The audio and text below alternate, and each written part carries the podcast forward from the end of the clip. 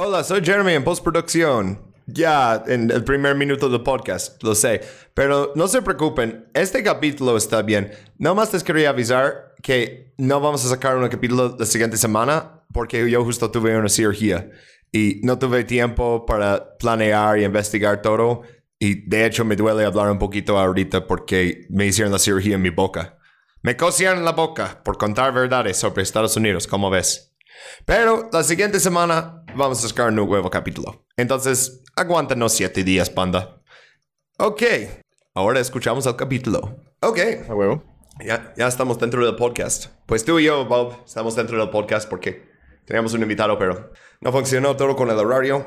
Estamos medio tristecitos, pero vamos a poder hacerlo. Entonces, Sí. bienvenidos a otro capítulo de Intervenciones Gringas. Es un podcast y tiene slides. Aquí exploramos todas las invasiones, bombardeos y golpes de Estado que hizo Estados Unidos para construir su imperio. Y hoy vamos a hablar sobre Puerto Rico. Y eh, créeme cuando les, cuando les digo que voy a interrumpir con tanto música en este capítulo. Ah, ok, pero hablando de Puerto Rico, es la colonia caribeña más importante de Estados Unidos. No la única, porque también hay las Islas Vírgenes y así. Eh, este capítulo va a ser un poquito diferente. Les quiero aclarar esto desde el principio. Porque normalmente tenemos tres partes, ¿no? Como el contexto, luego la intervención gringa, invasión, golpe de Estado, guerra económica, asesinato del presidente, eh, una cosa así, ¿no? Y luego como resultado en la historia de tal país después de que se van los gringos. Pero ah, no va a pasar así en este capítulo. Ah, pero me estoy adelantando porque necesitamos presentarnos también. Yo soy Jeremy y mi copresentador. Bob. Ok, ah, no dije pronombres. Ah, fuck. Bueno, eh, ya, tenemos mucho que hacer en ese. Ah, ok, pronombres en español, L, they, them en inglés, Bob. Y yo soy eh, Hidey y también él. Mm. Entonces, hola banda, ¿cómo están? Ok, regresando a hablar de Puerto Rico, ah, la gran diferencia en este, ah, pues, ah, con todos los otros capítulos que hemos hecho y casi todos que vamos a hacer, es que los gringos no se fueron. Es el primer capítulo que podemos decir y sigue siendo parte del territorio estadounidense hoy en día, porque en México, oh, pues, no, por, solo se quedaron con la mitad de México. Pero la otra mitad es y fue durante un ratito. Ajá, sí. Y Filipinas, este, pues, esto era una colonia, pero en 1946 les dieron independencia, ¿no? Y Entre este, comillas. en Ajá, sí. Y Yugoslavia, excepto que la OTAN sigue en Kosovo hasta hoy en día, Sí. ocupándolo Pero con la, la no- fuerza. No son extractivos, o sí, o sea, no, no hay como una industria extractiva en Kosovo, ¿no? Tampoco En no es como que caso, laven no. dinero ahí. Ajá. Ajá. Pero sí, resulta que una vez que te agarra el pulpo es muy difícil quitar los tentáculos. pero especialmente en el caso de Puerto Rico. Ah, pero esto es distinto, ¿no? Porque son ciudadanos estadounidenses, ¿verdad? O por lo menos ah, algunos lo son desde 1917, cuando hicieron falta soldados para una guerra en Europa. Ah, shit. Y pues lo demás en el siguiente guerra mundial. Porque... Be price in America. If you can fight in America. oh shit. Ajá, sí. Eh, Yo creo que este es un estudio de caso perfecto. Por eso no pusimos un año en eso, porque no queremos hablar eh, otra vez de la, la guerra con España y la conquista. No, queremos hablar de todos los ciento tantos años después, Ah, porque es como el colonialismo dio paso al neocolonialismo en el mismo lugar. Pero ah, antes de hablar de eso, vamos a hacer nuestra sección de noticias. Y tiene un nuevo nombre que le puse. Despachos del capitalismo tardío.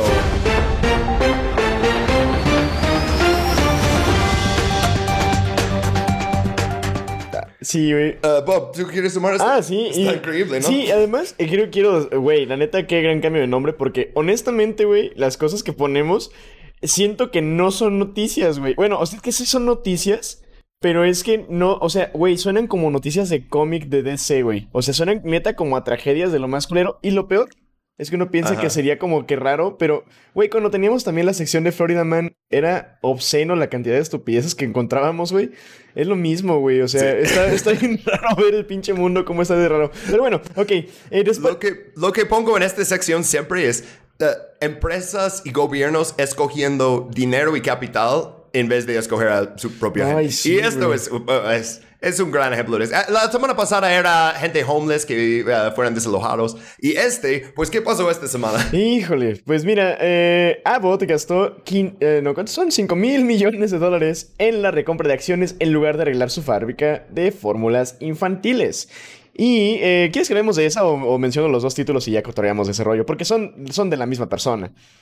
Ah, bueno, eh, ¿qué significa la escasez de fórmulas para bebés para las acciones de Abbott? En el primero, eh, dado que, bueno, lo de que Abbott gastó 5 mil millones de dólares, la, la neta es que, bueno, dado que Abbott es uno de los principales productores de leche eh, de fórmulas en bebés, la retirada del mercado y el cierre de la planta provocaron una escasez en todo el país. Esto, bueno, pues si no supieron, banda, en Texas eh, está haciendo falta eh, fórmula para bebés, leche en polvo. Y, güey, o sea, literalmente hay, hay, hay bebés que no pueden, con- o sea, tener su ingesta diaria de nutrientes. Mucha gente que se cree muy inteligente en Twitter diciendo, oh, pues yo simplemente amamantaría a mi bebé. y eso no siempre es una opción para cada mujer, cada bueno, cada persona. o en sea. especial cuando trabajas. Ajá, sí, es, es- a veces no está posible. Es como, mira, si van a hacer un producto que luego la gente depende de ese producto y van a cortar eso, o sea, ya no van a producirlo. Era el mismo problema cuando lo comerciaron en ah, lugares como Jamaica, que luego la gente no le alcanzaba y tenía que hacerlo como más dilutado.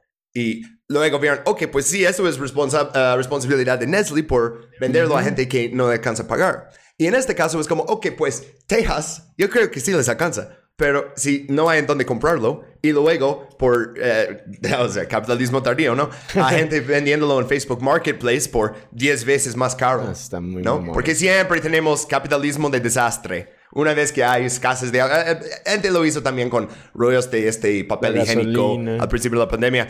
Pero esto estuvo más chistoso porque la verdad puedes sobrevivir sin limpiarte el culo con papel. Pero ah, estos bebés, no. ¿Qué, van a comer esos bebés? No, pero no tienen ese dinero. De hecho, ah, hice este slide con las noticias ayer y hoy en la tarde. Y ah, salió una cosa de que the FDA, o sea, eh, como la administración de alimentos y medicamentos, va a dar como 25 millones de dólares para arreglar ah, fábrica y ya. Es ellos tenían el dinero. ¿Por, por qué el gobierno tiene que valorizar dinero público? O sea, ¿por qué solo nos dan socialismo de una manera después de que los capitalistas robaron todo? Ajá, cuando son para las compañías de los oligarcas, güey, ahí sí es como de que no, es necesario que salvemos a las compañías, güey, no mames. Aparte es el gobernador de Texas, güey. O sea, dijeras tú que es un pinche estado bicicletero, ¿no? No, bueno, no, eso. fí- Fíjate que, eh, de hecho, eso es la empresa Abbott. Pero sí, y, y sí se viene la conexión, pero cuando están diciendo Abbott en esas encabezadas, quieren decir la empresa. Mm. Pero ah, es. eh, Es una sorpresa realmente que el gobernador de un estado tiene el mismo apellido que una de las grandes empresas. Porque eso es lo que tuvimos en Nueva York con Bloomberg, ¿no? Ajá. O sea, eh, cuando, luego cuando ves eso es como, oh no, pero mira, en este caso refiere no al gobernador de, de la familia o con el nombre, pero ah, de- a la empresa. Ajá, este. Sí, ah, está triste, güey. O sea, por eso puse ese meme ahí de- del del güey como, Jesus. Christ". Porque no sé reaccionar a eso sin que me, me hace daño, Sí, güey. neta. que están ahí hablando en un artículo de, oh, de hecho, ellos no van a perder dinero de eso. Ah, no, no deberían preocupar por sus acciones. Y yo, ¿por qué están escribiendo de sus acciones, güey? Sí, o sea, ¿a quién le importan las acciones? Y lo que se me hace bien brutal, güey, de esto, o sea, güey, em, primero, o sea, son personas de bajos recursos las que generalmente necesitan la fórmula, la que- las que necesitan la leche en polvo, güey. Porque no pueden amamantar a sus hijos porque están trabajando para, se, se- se supone que alimentar a sus hijos, güey.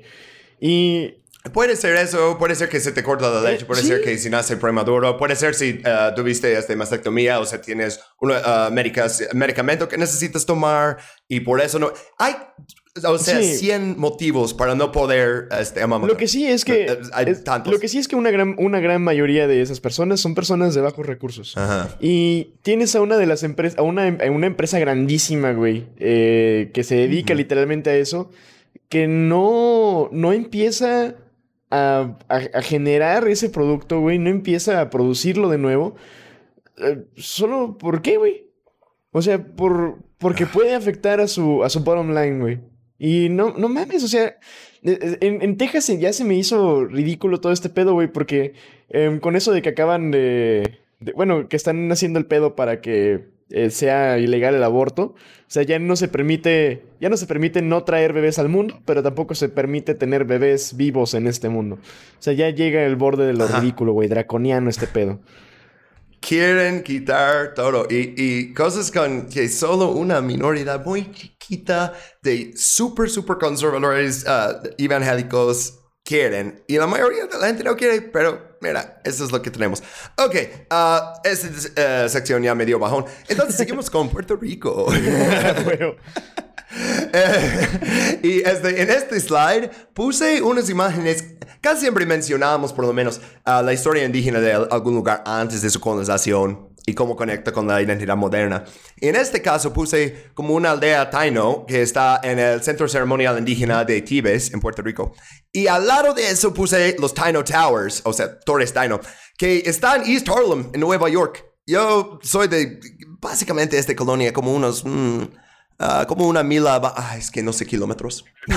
Pero bueno, bastante cerca de, o sea, cuando i- iba en bici, siempre los veía, ¿no? Ah, es, eso es lo que yo sabía de eso. Y no sabía ah, quiénes eran los tainos, nomás pensé que era el nombre de su lugar que tenía. Pues mencionamos los tainos en el capítulo hace dos semanas de República Dominicana y eh, que Colón les hizo un genocidio. Ah, pero hoy queremos hablar de, de los tainos en el contexto de Puerto Rico. Entonces, ah, eh, tiene un poquito más que ver con la identidad moderna porque varios grupos que reivindican la ascendencia taina ganaron visibilidad a finales del siglo XX, especialmente en Puerto Rico, pero también en Florida y en Cuba. Y esto es desde 1998, entonces 100 años después de la Guerra Española y eh, esa crisis de identidad de mover de ser ciudadano española a no ser ciudadano de nada, a querer independencia, a ser parte de... Ah, 100 años después, la Confederación Unida del Pueblo Taino ha trabajado para restaurar la cultura, la lengua y la religión taina. Eso es de su sitio. Ah, y- pero también es, un tribu, es una tribu que no ha sido reconocida por el gobierno federal de Estados Unidos ni por ningún otro gobierno. Ah, pero mira, ser de Puerto Rico no significa que alguien tiene como esa eh, identidad. Por- y por eso también puse aquí boricua, que es la palabra que usan en vez de puertorriqueño. Supongo que suena mejor y está más de onda. Ah, no es, nuestro invitado nos iba a explicar más. Fíjate que yo, yo sé cuál es la razón de eso, güey. Es que... eh, sí. Excelente. A huevo. Eh, fíjate que sí tiene que ver, de todas maneras, con cierta identidad y cierta... Bueno, sí, más bien cierta identidad taína. Porque em, Borinquen, Boriquen, es la... Es como se identificaba la isla de Puerto Rico, que hoy conocemos como Puerto Rico. Ah. Ajá, en, en el, pues en el Caribe, cuando todavía estaban los taínos. Entonces se le llamaba Boriquen y de ahí viene Boricua. Mm, ok. O, o sea, es como eh, hispanificación de una palabra indígena. Vimos eso tantas veces en, eh, en el español, especialmente en el Caribe. Pero, o sea, la verdad también en México, con un montón de cosas. Y pues también en Sudamérica. O sea, por eso toda Latinoamérica tiene como diferentes palabras, ¿no? Sí, sí. Ah, ok, regres- regresando a este segundo imagen de, de las torres, ¿no? Ah, en Spanish Harlem, el, el barrio, ah, la mayoría de los residentes en esas torres son familias puertorriqueñas. Entonces, y, y se ven bastante bonitos, ¿no? Las torres. ¿Qué pasó? Pues uno tal vez pensaría que pues unos empresarios puertorriqueños construyeron esas torres para su comunidad y con orgullo de raíces indígenas las puso así por el tribu antiguo. Pues no, no, mi ciela. Ah, encontré un artículo en el periódico City Limits de 1979, cuando abrieron. Nacidas de las huelgas del alquilares y de las promesas del ayuntamiento al principio de los años 60 de mejorar la vivienda y la atención sanitaria para los pobres, las Torres Taínos se han convertido en una realidad para 656 familias de bajos ingresos que abandonarán sus viviendas precarias, a menudo superpobladas, por mudarse a este complejo de cuatro torres. shit. Los subsidios federales, ajá, los subsidios federales harán que los alquileres que paguen no superen la cuarta parte de sus ingresos. Son projects, o sea, esto es ah, casas del gobierno que en ese momento de los 70s la gente les obligó a poner. Ah, esos están ahí por justo lo que dicen, huelgas de alquileres y así, ¿no? Ah, porque, y esos son los bonitos porque ah, hay mucho más ah, construcción que hicieron en esa época, justamente por los trabajadores que vivían, decían, en viviendas precarias, ¿no? O sea, en lugares no seguras y necesitaban algo. Y encontré otro artículo del mismo ah, periódico de los noventas y dice, ah, pues... ah, no realizaron todas las promesas, obviamente, que nos iban a abrir esto y abrir eso, pero tenemos unas tiendas aquí abajo. a veces el elevador funciona, a veces no. Pero mm, a veces tienes que subir tu super 28 pisos Ay, caminando. no manches, que... Gente de tercera edad también. pero, Sí. ah, sí, ah, pero sí, ah, ¿cómo llegamos a esto? ¿Cómo llegamos a desde la colonización española hasta estar en viviendas del gobierno para trabajadores de bajos ingresos en Nueva York? Ah, pues tenemos que hablar de el Tratado de París al final de la guerra hispanoamericense, pero eh, este no queremos divagar demasiado en ese conflicto porque es que sale tanto cuando hablas de imperialismo estadounidense, especialmente en Latinoamérica. pero es imposible evitar. Pero ok, pues los expansionistas no querían reclamar Cuba. Ah, pero esto es, ah, vamos a pasar como tres capítulos hablando de eso, pero no hoy. Pero resumido, no pudieron reclamar a Cuba por cuestiones internales, pero básicamente nadie con poder en Estados Unidos tenía un problema con agarrar Puerto Rico. Eh, ah, Puerto Rico, sí, sí, sí. No, Cuba, esto es una cuestión política, de da, da, da. Yeah. Es Puerto Rico, es como, ah, sí, Puerto Rico, agárralo. Ah, sin embargo, ah, embargo, porque ah, Cuba. Ah, es- eh, yo creo que esto es más apropiado, este. Déjame tocar una canción triste para ti en el violín más pequeño del mundo.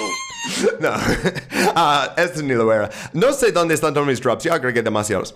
Ah, ok, pero entonces, el primer base naval de Estados Unidos en el Caribe fue, pues, en Cuba, en la bahía de Guantánamo, construido en 1903 como estación carbonera. Pero el mismo año, Estados Unidos construyó su primera estación de radio naval en la isla Culebra, Puerto Rico. Uh, Aún te- tenían como más planes para Cuba al principio, la verdad. sí. Ah, Cuba tiene...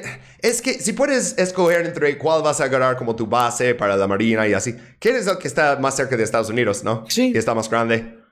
Tiene más bahías y puertos In- naturales. Sí, y también incluso que tiene un poquito más, o sea, de, pues, espacio de tierra fértil y todo ese rollo. Cuando estaban en ese rollo de los plátanos, pues, obviamente, también era algo que estaban buscando. Sí.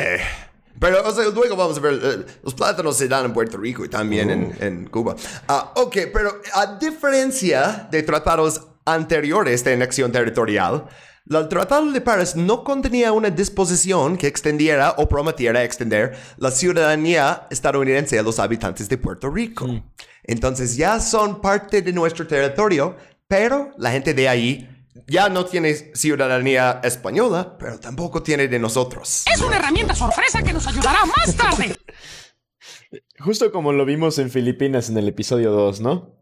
Anexamos las tierras, pero toda la gente que vive aquí, pues, eh, son como accesorios. Exactamente. La, la diferencia es que los japoneses conquistaron Filipinas durante la Segunda Guerra Mundial. Entonces, al final era muy difícil decir, vamos a quedarnos con este territorio en el, el Pacífico para siempre.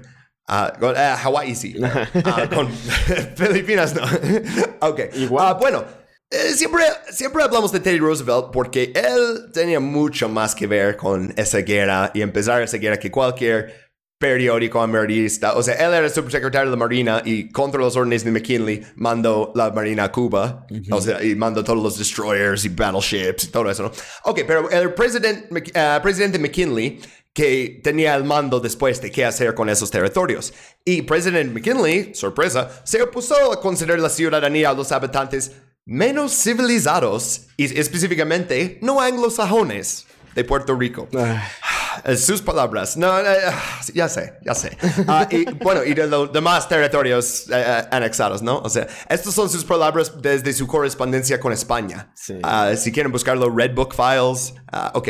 Ah, en su lugar, el tratado inventó una nacionalidad, entre comillas, local que impedía a los habitantes nacidos en la isla conservar su ciudadanía o adquirir estadounidense. Ah, y en 1900 el Congreso aprobó la ley Foraker. Y esto afirmó todo eso. O sea, no, ya no era no más como una orden del presidente. No. Ah, ya estableció el estatus territorial de la isla y afirmó la disposición de ciudadanía. Ah, y lo anexó, pero en la sección 3 lo trataba a Puerto Rico como una posesión territorial extranjera, a efectos de imponer aranceles, derechos, impuestos sobre mercancías. Entonces es, ok, mira, es, es nuestro, pero también la gente de ahí son extranjeros y su economía es extranjera y vamos a tratarlos como extranjeros en su propio país. A explotarlos por cada maldito centavo que puedan hacer. Sí, exactamente. Ah, y vamos a ver varias maneras de cómo lo hacen en eso. O sea, apenas estamos llegando aquí a posesión. Because that's the American way. Ah, eh, pues, pero sí, tenemos que hablar otra vez de el pinche Teddy Roosevelt. Boo.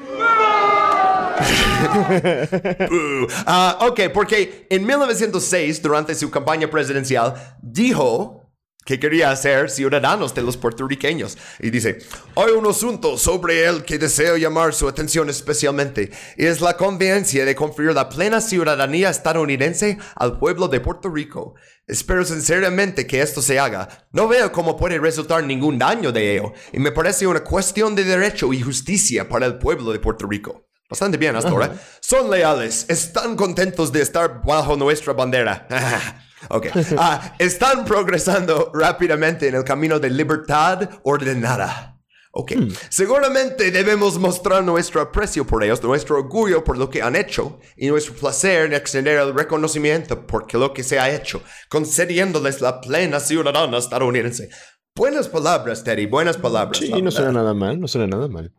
¿Qué, qué crees que, ah, que cumplió? Obviamente no. Vimos en el mundo. No, ganó su elección, no los hizo ciudadanos. De hecho, es mucho peor, porque Theodore Roosevelt III, el tercero, su hijo, luego fue nombrado gobernador de Puerto Rico Ah. de 1929 a 1932.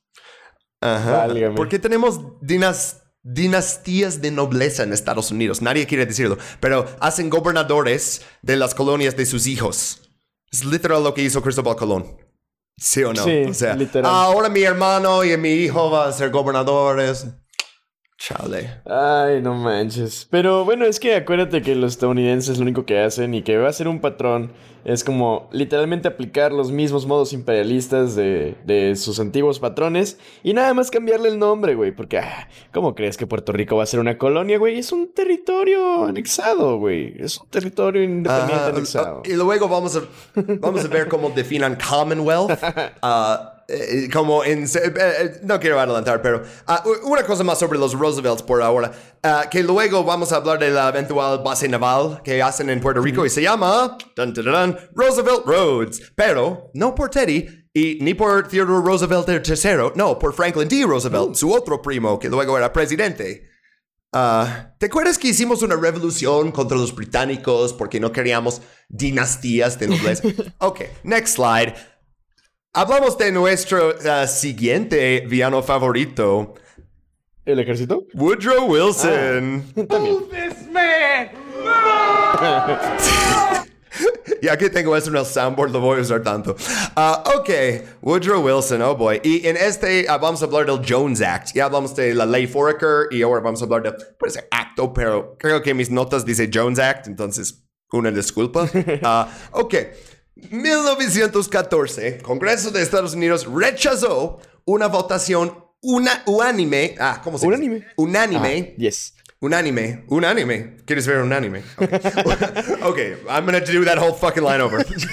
en 1900...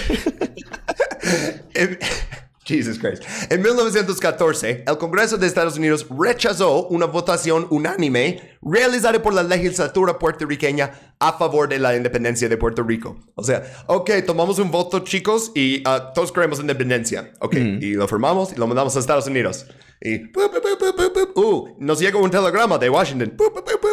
No. Ah, ok. Así. Ah, pero ah, en 2 de marzo 1917, en medio de Primera Guerra Mundial y justo antes de la entrada estadounidense, ah, el presidente Woodrow Wilson firmó la ley Jones-Shafroth, o más bien conocido como Jones Act. Esto otorgaba a los puertorriqueños la ciudadana estadounidense de una manera, porque era statutory citizenship, que neta no pude traducir eso a español porque no tiene sentido ni en inglés, pero puedo explicar un poquito de lo que es. Es un poquito complicado. Ah, ok. A efectos constitucionales, las personas nacidas en Puerto Rico no eran ciudadanos al nacer, sino que eran ciudadanos naturalizados o sea, eh, por ejemplo, como el hijo de un ciudadano estadounidense que nace en un país extranjero. Oh. O sea, yo puedo, yo puedo pedir como ciudadanos como naturalizados para mis hijos, pero por ejemplo, nunca pueden ser presidente, cosas así, ¿no? Oh, Ah, shit. ajá, ah, pero eso significa que los hijos de ciudadanos nacidos en Puerto Rico podrían adquirir ciudadanía estadounidense. Pero los hijos de extranjeros o gente considerada extranjero y de ah, matrimonios mixtos nacidos en Puerto Rico no podían adquirir la ciudadanía estadounidense al nacer. Es, la neta es, es, es complicado y estúpido porque así lo diseñaron. Ah, eh, pero mira, lo, eh, la ley Jones concedió ciudadanía estadounidense a la mayoría de los habitantes de Puerto Rico, pero también creó miles de residentes apatriatas en la isla. Pero hay una manera de asegurar que seas ciudadano. Join the mobile infantry and save the world. Service guarantees citizenship. Y justo como eh, el documental del futuro, Starship Troopers. ah, ¿Viste esa película, Bob? Eh, sí, güey, wow. Eh, es, es, o sea... Los pinches bichos. Sí, güey, honestamente es una gran película, güey, pero fíjate que no sé cómo sentirme al respecto, güey, porque siento que es una parodia de las Fuerzas Armadas, pero al mismo tiempo como que las enaltece al final, las reivindica, entonces, ay, siento que es propaganda, pero como que, no sé, no sé, güey, no sé. Mira, es un artefacto de Hollywood, o sea. Pero, ok, regresando a Woodrow Wilson. Excelente. uh, ah, su, siguiente, su siguiente acto fue la ley de servicio selectivo. Y eso permite que Estados Unidos recluta soldados, incluidos de los puertorriqueños. Sorpresa. Ah, ya son eh, estadounidenses. Ten este rifle. Ve a Francia. Ah, aproximadamente 20 mil puertorriqueños prestaron servicio en la Primera Guerra Mundial.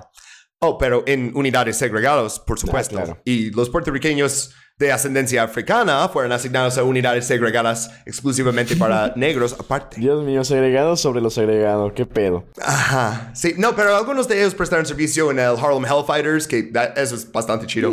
Ah, es como la división más, más famosa de ah, ah, soldados negros en la Primera Guerra Mundial. Y algunos de ellos eran de Puerto Rico, no todos. Ah, sí. nice. Pero bueno, ok.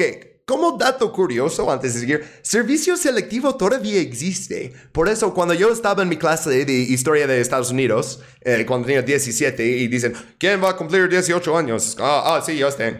Entonces, todos tuvimos que apuntar, o sea, formulatorios oficiales del gobierno, wow. ah, porque es la ley. Antes de cumplir 18, tienes que hacerlo. Puedes hacerlo en como tu oficina de correos, o a veces, como los profes te, te dicen, oh, tienes que hacerlo. Es como, pues sí, ¿qué tal si me necesitan en Irak? o sea, eh, necesitan tener los registros por si, ha- si hacen una leva, pero no lo han hecho desde Vietnam. Es bastante ah, Pero- difícil hacerlo ya. Puede pasar, ¿no? O sea, el, el pedo es que puede sí. pasar. Ya seguramente no me quieren. Seguramente. Pero tal vez hace, hace más de una década. Ah, pero ok, Ah, regresando a eso. La parte de la ciudadanía de Ley Jones fue sustituida por la ley de nacionalidad durante la Segunda Guerra Mundial en 1940. Ajá, entonces, extendió a Puerto Rico una forma estatuaria de ciudadana, eh, ciudadanía por derecho de nacimiento o justly. Entonces es como, ya si naces en Puerto Rico es equivalente a nacer en Estados Unidos. Aún no tienes representación en el Congreso, No o el, el Senado, no puedes votar por presidente. Pero si vienes de ahí a Estados Unidos, puedes votar en algún estado donde luego tienes ah, residencia. O sea, puedes venir aquí, pero no puedes hacer mucho desde allá. Pero la otra parte de la ley Jones, antes de seguir con eso, porque queremos conectar todo con el presente, y esto es una mujer ah, manifestando en contra de la ley Jones en 2017. O sea, literalmente 100 años después de que Woodrow Wilson lo hizo. Y dice, en the Jones Act, termina la ley Jones, 10 días no son lo suficiente. Y lo que ah, está hablando es porque una parte de eso, porque están eh, poniendo leyes para Puerto Rico y reglas, y dice que todas las mercancías que se envíen dentro de los Estados Unidos se transporten en buques que sean propiedades de estadounidenses, operados y construidos también por ellos. Entonces, esto pasó ah, después del huracán María. Trump suspendió esta ley para que llegaran este más ayuda, pero solo durante 10 días. No, pues no manches. O sea, que... Ajá. Entonces, está diciendo 10 días no son suficientes porque es como, oh, ¿quieres ayuda para tu huracán? Y el barco no es estadounidense. No, entonces no puede pasar. Porque son nuestras aguas. No manches, Ajá, qué sí. tontería, güey. No, Ah. y hasta vi que sí hubo un pedo, ¿no? Que se había peleado con la alcaldesa de San Juan, también Donald Trump y todo el pedo. O sea, que habían hecho un dramota en vez de. Güey, o sea, literalmente hay gente muriendo en la isla, carnal. O sea, no. ¿Por qué hay que enfocarse en las formas, güey? Lleva pinche ayuda. O sea, no sé, güey. Se me hace bien ridículo a veces todo ese pedo. Es que todo se trata de, de que, o sea, las empresas de Estados Unidos ganen dinero de Puerto Rico. O sea, de eso se trata. O sea, por eso es como, ah, pues puedes reconstruir tu casa después del huracán, pero tienes que comprar el material en Home Depot. Porque eso ya es la única tienda que tienes para eso. Y contratar un contratista americano, o sea, de a huevo de alguna de las empresas que nosotros te decimos, no, pues qué, qué pendejada, ¿no? Todo el rollo. O sea, es You're gonna have realmente... to answer to the Coca-Cola Company. Ok. Pero para seguir, ah, hablamos un poquito del el labor que prestaron puertorriqueños al imperialismo estadounidense en Latinoamérica. Ah, y puse como título de este slide puertorriqueños en Panamá, México, Nicaragua. Ah, y también unas cosas feas que hicieron Estados Unidos contra los mismos puertorriqueños que les ayudó a hacer todas esas cosas. E- Es que eso no fue un accidente. O sea, ya el plan es, ok, podemos usar este pueblo para luchar nuestras guerras. Ah, de hecho, esto era incluso antes del Jones Act o de Ley Foraker. 1898. O sea, en, en cuando pasó a su control, Congreso autorizó la creación del primer cuer- cuerpo de tropas nativas en Puerto Rico. Obviamente, entrenado y controlado por Estados Unidos. Esto es el plan desde el principio. Necesitas militarizar una sociedad para poder controlarlo bien. Sí. Ah, entonces, Regimiento Provisional de Infantería de Puerto Rico, primer eh, de eso fue creado en 1901 y reorganizado como parte del ejército regular en 1908. Y ah, tenemos una foto de ellos ahí ah, por, de esa época. Y justo abajo tenemos este chico con el uniforme de West Point ah, ah, cuando era un ah, cadete, ¿no? Ah, y este es el general de división Luis Rural Esteves. Y este fue el primer puertorriqueño y primer ciudadano estadounidense de origen latino en graduarse en West Point. Oh, nice. Y West Point es la academia militar, sí. Y este, fíjate, otro amigo del show, mientras estaba en West Point, fue tutor de Dwight Eisenhower en español. Porque Eisenhower necesitaba español para graduar. Entonces le, le- le ayudó. No manches, yo no sabía que Eisenhower aprendió español en algún momento de su vida aparte. Wow, loco. Este, ah, y por cierto, Luis Real Esteves obtuvo su estrella de general antes de Eisenhower. Eran en la misma clase en West Point, pero este era más estrella en ascenso. Para que veas.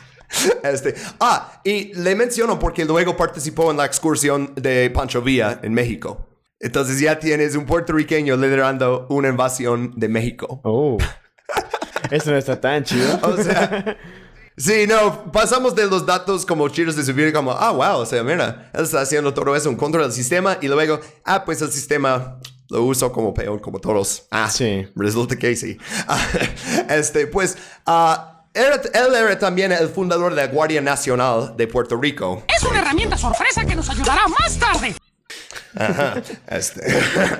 Eh, hablamos un poquito de ah, ese regimiento de infantería de Puerto Rico. Primer lugar que fue desplegado no fue de hecho a Francia, aunque sí, muchos se fueron ahí al final. Pero en 1917, antes de eso, ese regimiento fue desplegado para vigilar el canal de Panamá.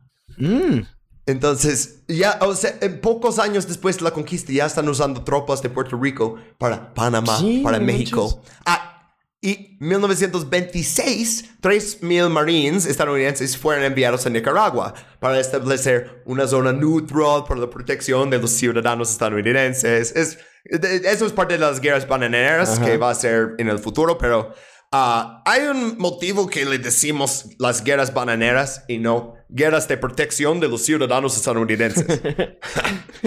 Porque están ahí por... Este, pero entonces, de estos Marines, ah, había un batallón de puertorriqueños que mandaron. Y la verdad tiene sentido porque son los únicos que van a poder hablar español. Ah, no hay educación de español en escuela pública en 1926, creo. la verdad. Ah, pero entonces, eh, también estos chicos, pienso, eh, la mayoría van a tener 18, 19, 20 años. Entonces, ellos no conocen nada más que el dominio imperial estadounidense toda su vida. O sea, es- esto ya es una cosa. des- desde que antes de que nacieran, ¿no? Sí, wow. No, qué pesado, güey. Aparte, o sea, literalmente ser utilizados como carne de cañón. O sea, el hecho de que. De, o, sea, te pones a pensar, güey. ¿Por qué podríamos aprender nosotros como fuerzas regulares de los Estados Unidos aprender español, güey? Siendo que la, la verdad, o sea, pasamos la mayor parte del tiempo después de la Segunda Guerra Mundial en, o sea, en pinche América Latina, güey. Eh, vamos a mandar mejor a los puertorriqueños que ya lo hablan, güey. Es como de que, mm, o sea, todavía no basta con, con el hecho, o sea, digo, qué chido que hay como que cierta representación y que dicen de que, ah, no, pues los puertorriqueños ya lo Sí. hablan, pero al mismo tiempo es como de que está chida la representación, pero no viene de un lugar chido, viene de un lugar muy racista, güey. Está muy, muy raro, eh, güey. ¿Te acuerdas en el capítulo de Panamá, el eh, eh, soldado estadounidense que fue asesinado y empezó toda la cosa que mandaron los soldados? Ah, sí. Él era de ascendencia colombiana. Oh, guau. Ah, Y cierto. justamente le habían mandado en 1989, eso mucho después, ¿no? Ah, ok, pues regresando a Puerto Rico también, y eh, esto nos lleva a un chido transición de hablar también un poquito de ah, nacionalismo en Puerto Rico, pero no nacionalismo de, de como ah, algo muy feo, sino que queremos independencia. Pero lo- lo dicen en algunos lados independistas y en algunos nacionalistas, que es lo que quieren. Ah, ok, pero ah, varios puertorriqueños fueron a la guerra civil española, de hecho, en ambos lados, pero algunos eh, nuestros ah, amigos fueron a la brigada Abraham Lincoln y no a los fascistas. Y de hecho, el primer ciudadano estadounidense que murió en el conflicto fue Carmelo Delgado Delgado y es uno de los miembros fundadores del Partido Nacionalista de Puerto Rico. Y este, tristemente, capturado en la batalla de Madrid y ejecutado por un pelotón de fusilamiento, porque está peleando contra fascistas. Ah, sí. Que- y fascistas españoles. No mames. Literalmente gente que decía viva la muerte. O sea, ese pinche. Ese pinche lugar los mandamos. Güey, qué culero. Qué culero. Alguien podría hacer, neta, un podcast de como 20 partes sobre la, la guerra civil española. Neta, Sí, hay tanta historia ahí. y, y tanta gente que aparece como, esta persona va a aparecer más tarde en la historia mundial, pero en completamente otro rol. Este, ah, ok, entonces llegamos a la Segunda Guerra Mundial, que 65 mil puertorriqueños sirvieron en el ejército estadounidense durante ese conflicto. Eh, ¿Y sabes cómo les dio las gracias por ayudarlos tanto en su lucha en Europa y en Japón y en el Pacífico y en China y en Burma y en la India, en cada teatro de esa guerra? ¿Sabes cómo les dio gracias? Ay, Dios mío, dime que no va a ser una culerada, güey, por favor. Probar el gas mostaza Ay, no contra su raza. Sí, de hecho, 60 mil hombres totales, no eso no cuenta solo puertorriqueños, pero totales, puros hombres alistados, por cierto, ah, fueron inscritos en un programa secreto durante la guerra y estaban especialmente interesados en soldados de ascendencia japonés, de soldados negros y de soldados puertorriqueños. Dios porque mío. creen que necesitamos ver cómo reaccionan contra diferentes agentes químicos y biológicos con las diferentes razas. Y vamos a usar unos tantos ah, soldados alistados este, blancos como grupo control. Ay, Dios. Sí, o sea, torturar a gente. Eh, y no les dicen qué van a hacer. Dicen, ah, firmen eso, que va- vas a entrar a este cuarto. Y cierran la puerta y te echan gas mostaza. Y están ahí detrás de una ventana mirando. Y luego, o sea, tenemos aquí en los slides una foto de alguien enseñando como... Quemaduras ah, químicas, ¿no? el, el resultado. Sí. Ajá, sí. Sí, y este, muchos de e- esos soldados no podían recibir tratamiento médico para las afecciones de por vida que desarrollaron porque no podían legalmente contar a su médico qué les había pasado. Ay, Hasta 1993, cuando se clasificó. O sea, eh, eh, todo, todo ese tiempo clasificado hasta que mueren básicamente todos, ¿no? Qué, güey, qué pendejada, güey. Neta, qué ojete, güey. Sí. Y siguiendo con el ojetes, ahora llegamos a nuestro segundo Roosevelt, que el gran héroe de los liberales porque ignoran completamente su legacía fuera de Estados Unidos. solo, bus- solo dicen, mira, nos dio Social Security y, ah, pues sí, nos dio Medicare, pues sí, porque quería... ah, y es porque él vio que si no da, doy esas cosas, van a hacer una revolución con carácter socialista o capitalista. Ah, digo, no, capitalista. O, o comunista. Vamos a hacer revolución capitalista en Estados Unidos. Vamos a hacerle más capitalista. Todavía más, todavía más fascista. Pero bueno, justo como estabas diciendo, como después de la Segunda eh, Guerra Mundial, esto es gran momento por la construcción del imperio. Y Puerto Rico fue parte de eso. Y no solo por soldados, marines y aviadores y todo que mandaron a toda la guerra, pero también por la base caribeña del Marina estadounidense, que iba a ser el Pearl Harbor del Atlántico o el Pearl Harbor del Caribe, depende de quién preguntas. pero esto es la base naval Roosevelt Roads, que mencionamos antes, ¿no? Sí, pues empezaron a construirlo en 1940 y este abrió en 1943 y operó hasta 2003. Ah, Pero este lugar fue escogido en 1919 por el futuro presidente Franklin Roosevelt. Visitó el municipio donde ah, iba a, a establecer la base y expresó su gusto por la zona. O sea, se fue ahí, está unos kilómetros de San Juan. y dice, Voy a construir una base naval aquí y arruinar la tierra por generaciones. Este, ok, pues ah, en 2004, después del cierre, ah, la Agencia de Protección Ambiental descubrió que casi 500 acres, no puse en hectares, perdóname, ah, de la estación naval de Roosevelt Roads estaban contaminados. Y ah, esto es después de que, porque dijeron que lo iban a cerrar en 2001, y, pero necesitamos unos años para limpiar todo. Supuestamente pasaron años preparando para abandonar el sitio y limpiando todo para entregarlo. Pero dicen ah, que una de las 18 áreas contaminadas se descubrieron partes de las municiones utilizadas por la Marina de Estados Unidos. Ay, no puede Entonces ser. todo está contaminado y todavía hay bombas. Güey, qué pedo, o sea. O sea, es ya, ya, güey, sin 500 acres es un chingo, güey. O sea, ya valieron pito 500 acres de tierra, güey, para toda la vida. Ah, y porque ah, uno de los contaminantes que eh, era más frecuente ahí ah, se llaman PFAS, que es, oh, ah, eh, aguanten, perfluoroalcohol y polifluoroalcohol sustancias. Ok, pues es un producto de químicos tóxicos y son súper peligrosos para el medio ambiente y para la salud y los dicen sustancias químicas para siempre. Ah, jeez. Y estos los usaban, viene de ah, como un, una cosa que se llama AFFF.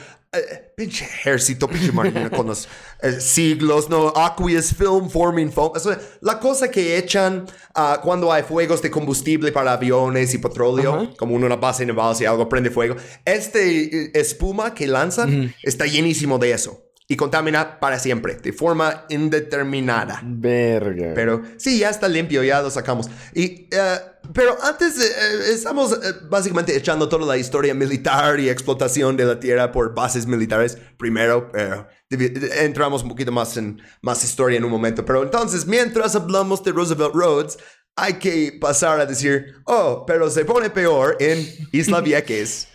¿Te acuerdas de ese nombre? Ey, sí, de ahí fue para donde lanza- lanzaron la invasión a Granada, ¿no? Pues, la- los, los ensayos. Eh, ¿Te acuerdas? cierto. Porque Cierto, Eh, cierto. así, eh, como, oh, vamos a hacer operaciones con, ah, no me acuerdo exactamente cómo pusieron, pero todo era como ah, hacer una versión de parodia de New Jewel Movement y Maurice Bishop y así, ¿no? Como, oh, vamos a invadir un país que no se llama Granada, se llama Granada.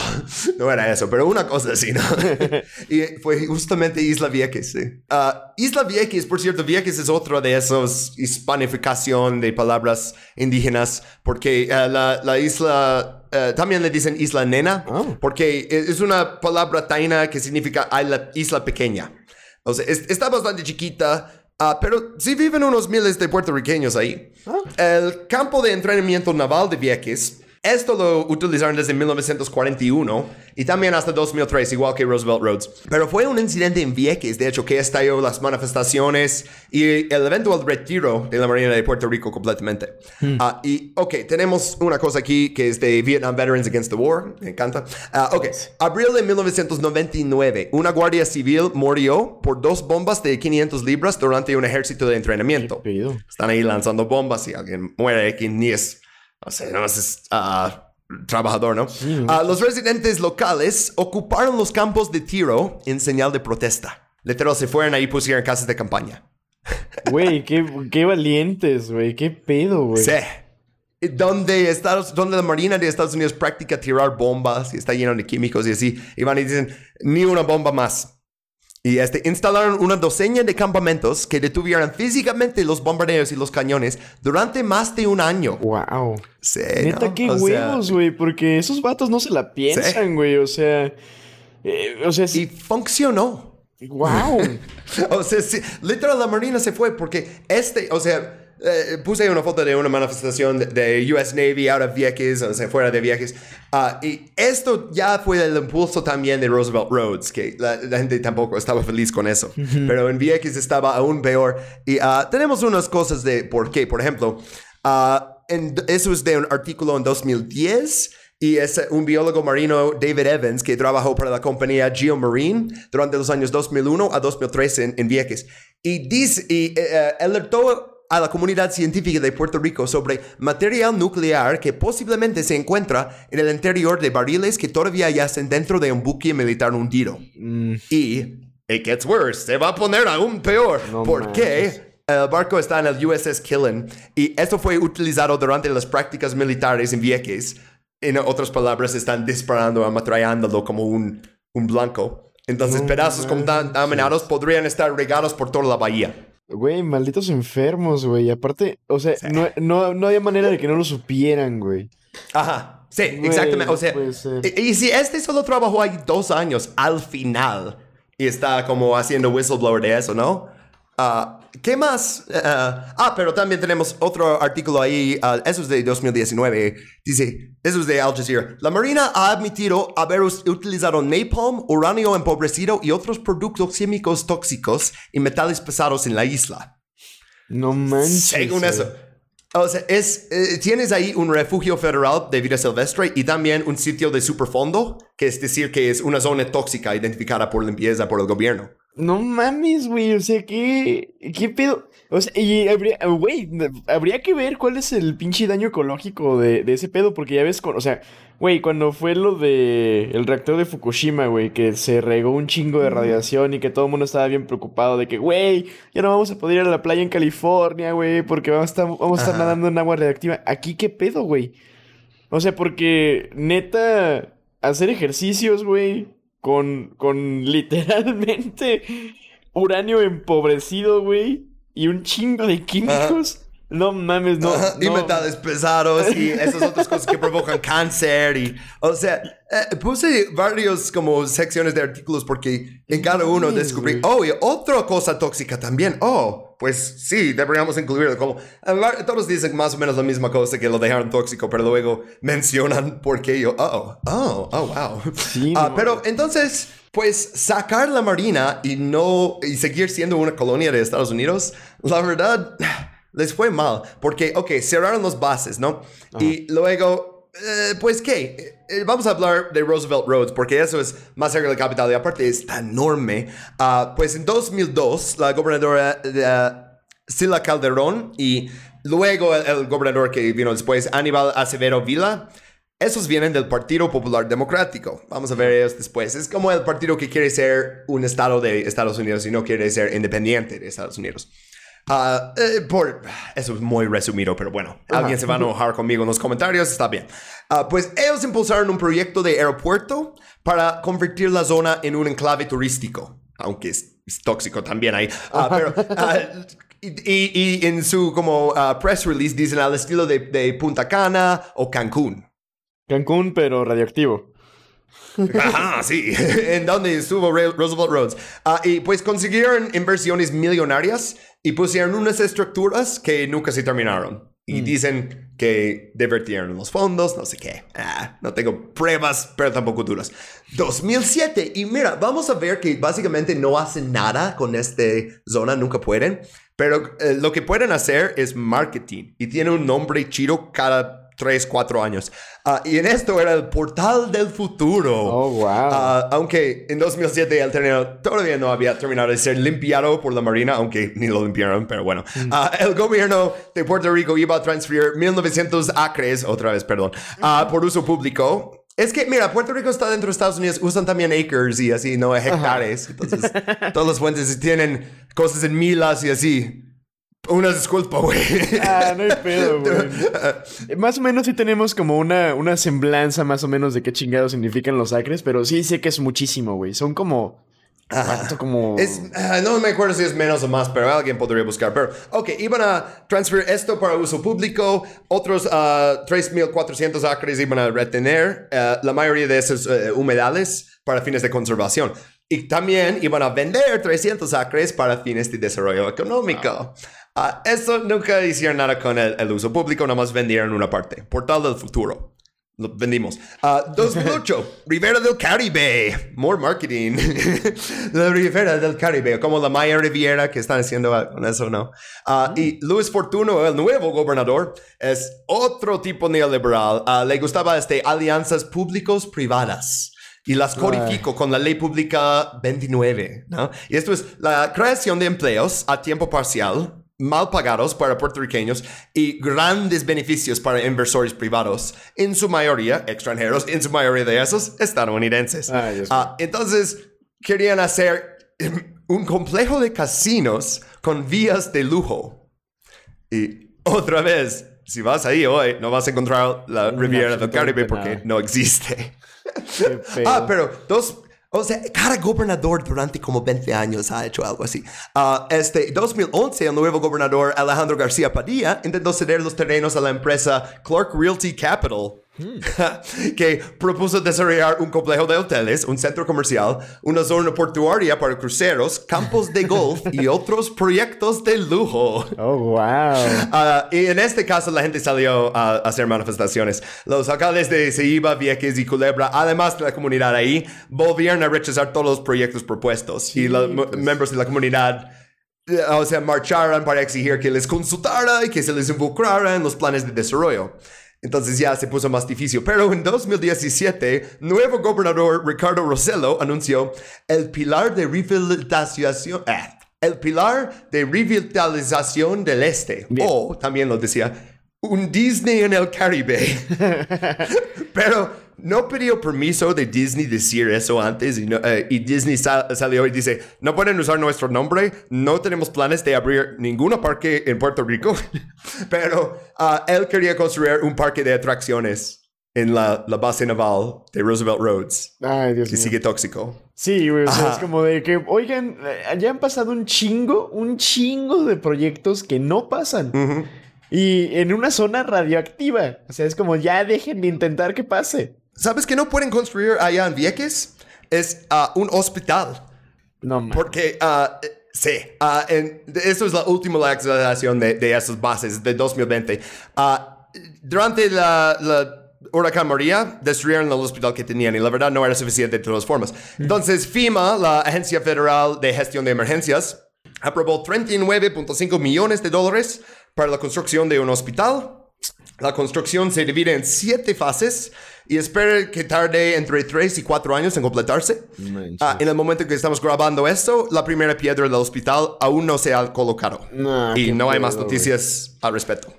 Pero tal vez ah, Disney, tal vez viene Disney. Sí, tal vez un Disney radioactivo en el Caribe. Es como, güey, o sea, tenemos todos estos recursos eh, que podríamos invertir justamente en la infraestructura, güey, en hacer que la gente no se muera tanto, güey. Y. vamos a ponerlo para hacer unos casinos de super lujo que nunca vamos a poner. Sí, oh, y vamos a regalar estas tierras ah, para el futuro y este, vamos a, a transferir las propiedades a una empresa estadounidense para que desarrollen campos de golf. No manches. Ah, pero ¿cómo llegamos a este tipo de, de, de gobernancia en Puerto Rico? Que aunque la gente logra echar la marina, y ya, ok, podemos reutilizar este espacio y no les consultan y lo quieren dar a, a capitalistas. Pues ahora sí, vamos a regresar unos mm, 70 años para hablar ah, un poquito de la historia de Puerto Rico y específicamente la historia de resistencia en Puerto Rico. Porque ya, ya vimos cómo los gringos quieren las cosas y cómo tienen las cosas. Ah, pero para este slide necesitamos hablar de varios nombres de organizaciones y los nombres suenan bastante similares y explicar eh, su historia, ya sé, es, es un poquito de eso, ¿no? Pr- primero que necesitamos mencionar, Partido Nacionalista de Puerto Rico, PNPR, ah, que ya hablamos de eso un poquito, pues fue formado por José Cole y Cucci en 1917, Cucci. tras el Jones Act, ya sé, nombre increíble. Ah, él, luego, le, le podemos decir José Cole, pero José Cole y Cucci me gusta más. Pues, ok. José Cole, pues, luego hizo la Unión Nacionalista. Y esto es formado por miembros también del Partido Unión de Puerto Rico. Y esto aglutinaba varios partidos de independentistas. Ah, y luego, es, es para llegar a esto, en, en este Unión Nacionalista que ya tenía, Cole era el presidente y Pedro Albizu Campos es la, la vicepresidente. Y más sobre en el siguiente slide, pero ah, menciono aquí Pedro Albizu Campos porque es importante para este siguiente evento, la masacre de Ponce. Y esto fue en 1937 en Ponce, Puerto Rico. Una marcha civil pacífica se convirtió en un tiroteo policial. Y murieron 19 civiles ah, y dos policías. Y ah, Dos policías y más de 200 civiles resultaron heridos, porque ninguno de los civiles estaba armado. Entonces yo creo que esos dos policías se dispararon uno al otro, ¿no? sí, lo más probable. Ah, y pues, ¿por qué estaba mencionando todos esos partidos y esas personas? Pues la marcha fue organizada por Partido Nacionalista Puerto Rico- puertorriqueño y para conmemorar ah, la abolición de la esclavitud en Puerto Rico, que pasó hasta 1873. Wow. Ah, y para protestar el encarcelamiento del líder del partido, Pedro Albizu Campos. Justo lo habían encarcelado con cargos de sedición. Ah, él terminó cumpliendo 11 años en, Wow. en un cárcel gringo. Sí. O sea, salió finalmente en 1947, pero hicieron esta manifestación y parte de eso es, es ah, esta protesta y parte de eso es como para enseñar que los partidos nacionalistas tienen fuerza. Sí, pues la Guardia Civil ah, les mata. Malditos No, enfermos. la misma policía que Estados Unidos dejó. Ah, bueno, él, por cierto, cuando salió de, de la cárcel 11 años después, ah, regresó a Puerto Rico y comenzó a planear una lucha armada contra el plan de Estados Unidos de convertir a Puerto Rico en un Commonwealth. Ah, que eso ya es, es, es el lenguaje que van a usar. ¿Lo puedes traducir al español como mancomunidad? No me gustó tanto esa traducción. También puede ser Estado asociado libre, pero la cosa es que no está libre. Y creo que el, el lenguaje es importante porque Commonwealth, técnicamente de los 50 estados estadounidenses, cuatro son Commonwealths. Commonwealth de Massachusetts, Commonwealth de Virginia. Y esos son Commonwealths, pero tienen senadores, tienen representación. Sí. Entonces esto es Commonwealth. Están usando el mismo nombre que usan para algunos estados, pero sin darles derechos. Entonces yo, yo creo que sí es necesario un poquito usar el inglés aquí. Pues él quería ah, luchar contra eso. Y justo cuando él regresó ah, en 1947, Harry Truman, tantos amigos del show en este, ¿eh?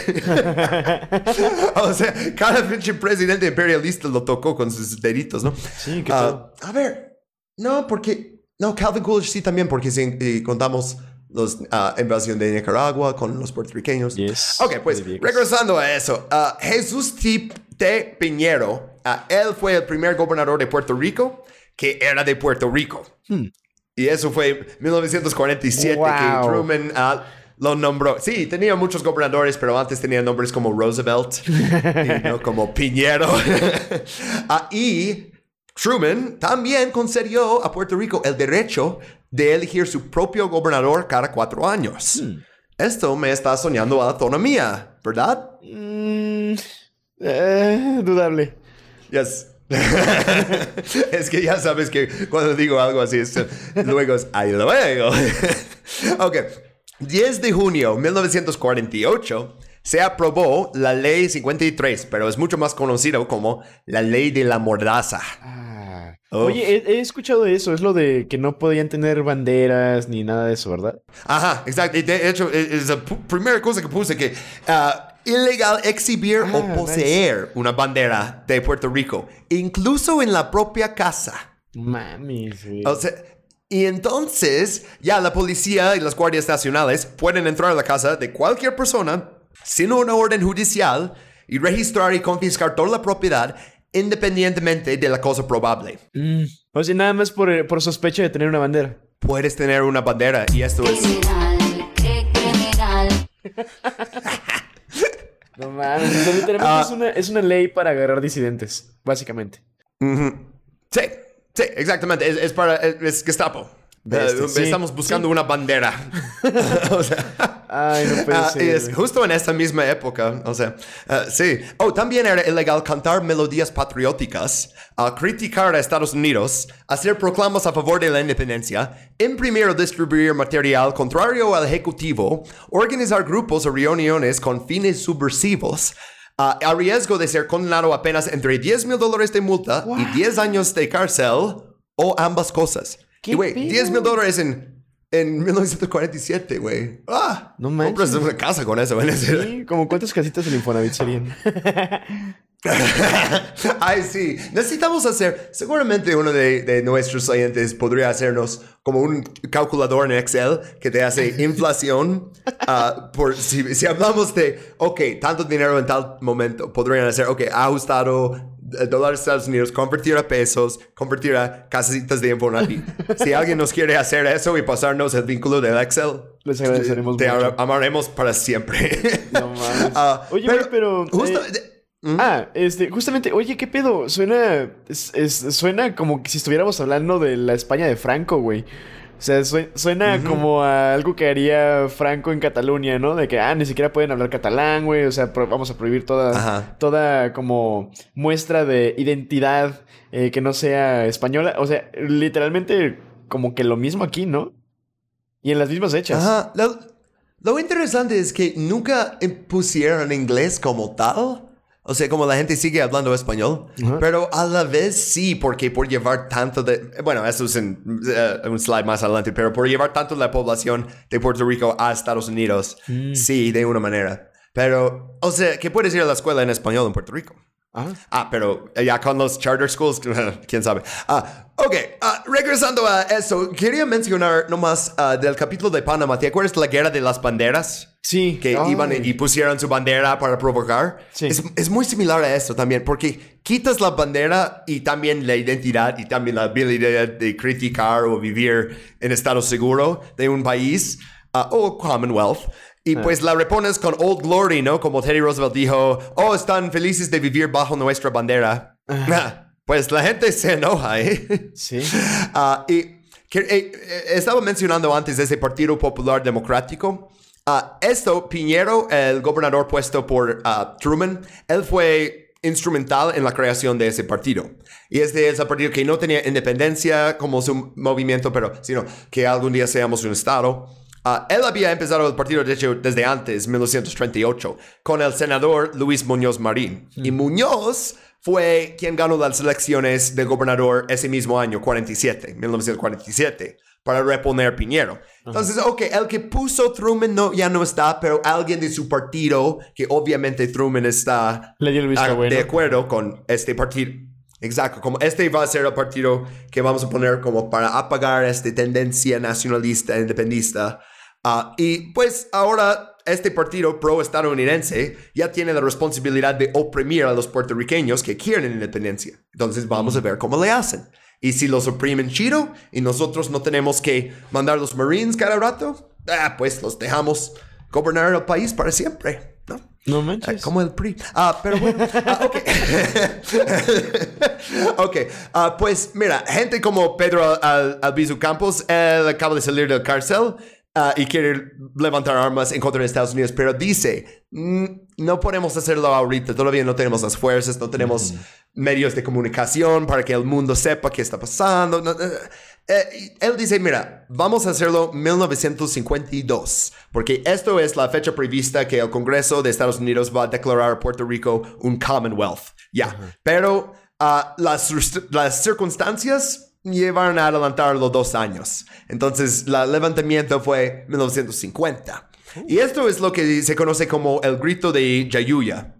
Y este incidente, eh, justo en este slide, antes de que siga al siguiente, ah, es cuando colocaron la bandera puertorriqueña ahí en Jayuya. Ok. Alguien, eh, y, el- y de una manera muy... eh, ¿Cuál era? Yeah. este, ah, en- entonces, esto, eh, otra vez, como ponerlo en, en- en las vallas de la zona del canal de Panamá, es, es una provocación contra Estados Unidos poner tu bandera nacional, ¿no? ¿Y quién lo habrá puesto ahí? Pues en este siguiente slide tenemos la señora más chingona en toda esta historia. Ah, cualquier capítulo que hemos hecho. Si no ves los slides, es una señora ahí que eh, tomó esa foto unos años después. No es que era muy joven eh, durante eso, pero eh, aún así es, es más grande en esa foto. Pero está ahí con su rifle y una cara de como, no te metas conmigo, hijo.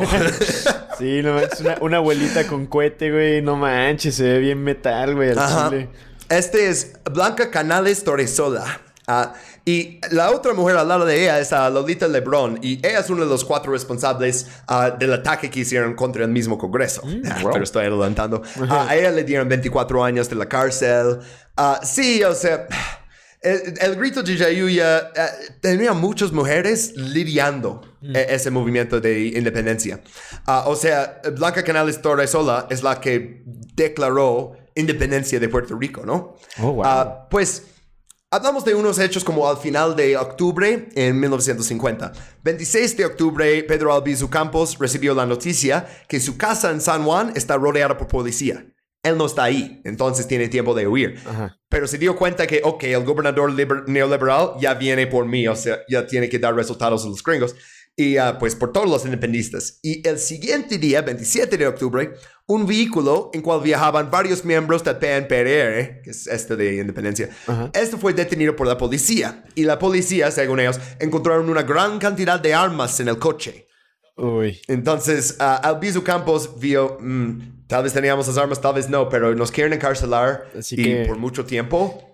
Sí. Sí, güey, como, como Miguel Hidalgo, ¿no? Vamos a matar gachupines a la verga. Ya nos van a cachar, pues ni modo. Si nos va a llevar, que nos lleven. Estamos limusina. planeando, planeando, planeando y, uh oh, hay que empezar hoy. No mañana, pero hoy. y pues así pasó. Ah, siguiente día, 18 de octubre, ah, provocaron un motín en la cárcel de San Juan y este, lograron sacar 112 personas encarceladas. Ah, pues unas guardias murieron en el motín, pero gente que son guardias en una cárcel. Le damos este cuando mueren en la historia. Ok, a la acción principal que vino a 30 de octubre. Esto fue manifestaciones simultáneas en toda la isla. En Jayuya, Blanca Canales le dio el grupo de nacionalistas para poner su bandera y luego para atacar a la comisaría. Hubo un tiroteo y mataron seis agentes. Wow. Ah, perdieron tres de, de ellos, de los nacionalistas. Pero al final, los nacionalistas controlaron el pueblo. Entonces, cortaron las líneas telefónicas y quemaron la oficina de correos. Eso es lo que tienes que hacer en una guerra de guerrillas, ¿no? Como cortar comunicaciones y así. Y se fueron a la, la plaza del pueblo y ahí Blanca Canales proclamó la Segunda República de Puerto Rico. Ah, no queremos explicar qué era la primera, pero ah, la primera es durante el, ah, eh, cuando es parte de Estados Unidos, que es una república independiente. Y este, pues la respuesta de Estados Unidos, como puedes imaginar, Cause we'll put a boot in your ass. It's the American way. entonces, ah, sí, ley marcial y luego un bombardeo de Oh. Jayuya desde aviones y artillería. Manches. Ajá, sí, matando civiles con... eh, Porque, eh, y aparte, ciudadanos ya de tu país, o sea, ya les diste la ciudadanía al nacer. Eh, pero, eh, uh, no, no, no, no, no, no publicaron eso en las noticias. Según las noticias, según New York Times y así era, oh, hay un motín ah, y el- la Guardia Nacional lo está controlando. Ah. No hablaban de participación de sus propias Fuerzas Armadas ni nada. Ah, Mira nomás, qué cabrones. pues, oye, pensé, pensé que República Dominicana tenía gobiernos que no duró mucho, pero esta república duró tres días. Hasta que la Guardia Nacional restauró el control. Un speedrun. Uno, ya sé, pero mira, la ley Mordaza fue derogada en 1957, entonces 10 años después de que lo pusieron, ¿no? Nu- bueno, 9 años com- completos. Ah, era inconstitucional desde el principio, pero nueve años de revisión judicial, al final dicen, sí, esto fue eh, no constitucional. Ups. Ah, sí. Ah, hablamos un poquito de ah, cómo reordenar en la economía también. Ya hablamos un poquito de orden social, resistencia. ¿Y qué tal la economía? Y, oh, esta operación tiene el nombre peor de todo. O sea, vimos Operation PB Success PB Fortune y esto es Operation Bootstrap. Como, como la frase en inglés, pull yourself up by your bootstraps, como mejora tu situación por tus propios medios, ¿no? O sea, eh, yo- ¿sabes cómo yo traduciría eso a español? ¿Cómo? Operación mentalidad de tiburón. Ah, no mames, güey. no mames, qué buen No nombre, más te hace falta la mentalidad de tiburón. o sea, es la gente que dice eso en español es la misma gente que dice en inglés, oh, pull yourself up by your bootstraps. Es la misma frase. Operación El pobre es pobre porque quiere, güey. Ajá, es el neoliberalismo. Ah, pero ahora con una cara puertorriqueña y no, no con un gobernador que se llama Roosevelt. Ah, entonces, Operation Bootstrap, pues eh, hablamos un poquito de la pobreza que existía antes también. Ah, al principio de la década de 1930, esto es según el investigador Esteban Bird, ah, el trabajador rural puertorriqueño tenía un ingreso de 12 centavos diarios por cada miembro de su familia. Wow. Y según este investigador, eso es 4 centavos más de lo que costaba alimentar un cerdo en Estados Unidos. Verga. O sea, tenían un poquito más para dar a sus familias que la gente allá tenían para sus puercos. Literal. No manches, qué ojete, güey. Pues ya sé. Y pues Luis Muñoz Marín, cuando era gobernador, él quería la modernización de Puerto Rico, ¿no? Y construcción de una nueva economía. Y estoy de acuerdo, porque obviamente eso no está funcionando, Ajá. ¿no? Pero ¿cómo lo hizo? Pues ex- exenciones fiscales a las empresas estadounidenses y asegurando que los costes laborales se mantuvieran bajos principalmente. Así atraes mucha inversión. La gente va a seguir pobre, pero vamos a poder decir que tenemos industria. Sí, o sea, es que generamos un chingo de empleos. Todos son basura, pero generamos un chingo de empleos. Ajá. Eh, de hecho, lo que vamos a ver de este mismo investigador es que bajaron muchísimo. El número de empleos totales. Ah, O sea, que Wow. pusieron algunos trabajos que eran... eh, eh, todavía no llego a los números, pero hablamos un poquito de, de la primera ley de eso. Era la ley de incentivos industriales, 1947. Y esto concedió a las empresas privadas una exención de 10 años de los impuestos insulares sobre la renta y la propiedad, los impuestos especiales sobre la maquinaria y las materias primas, los impuestos municipales y las licencias industriales. Mm. Literal, no te cobramos nada. Como ven aquí, es gratis. Gratis. Ah, y al principio el gobierno invirtió directamente en empresas manufactureras. Ah, y estos la mayoría fracasaron en su... eh, pero es, es como dio la etiqueta de amigable para los negocios a Puerto Rico. Esto es lo que querían. Es como, mira, estamos regalando todo eso. Oh, invertimos en esta empresa. Falló. Em- Vamos a invertir en otro. Ven, trae dólares. Oye. ¿No? Ah, esto es la idea. Pues eso es lo que están haciendo ahorita, pero con la industria inmobiliaria, ¿no? Ajá. En Puerto Rico también, porque están en Sí, en Hawái. Ajá, güey, o sea, están promoviendo casi, casi eh, gentrificación eh, casi, casi gratuita. O sea, Llevan un chingo de... de- llegan un, un chingo de vatos blancos, güey, a gastarse su dinero en casas baratas allá, pero no le permiten a la gente de Puerto Rico incluso invertir en esas mismas casas, güey. Y se me hace muy, muy culero eso, güey. O sea, como que Pues sí. están haciendo exactamente lo mismo que, que estaban haciendo en el 47, güey.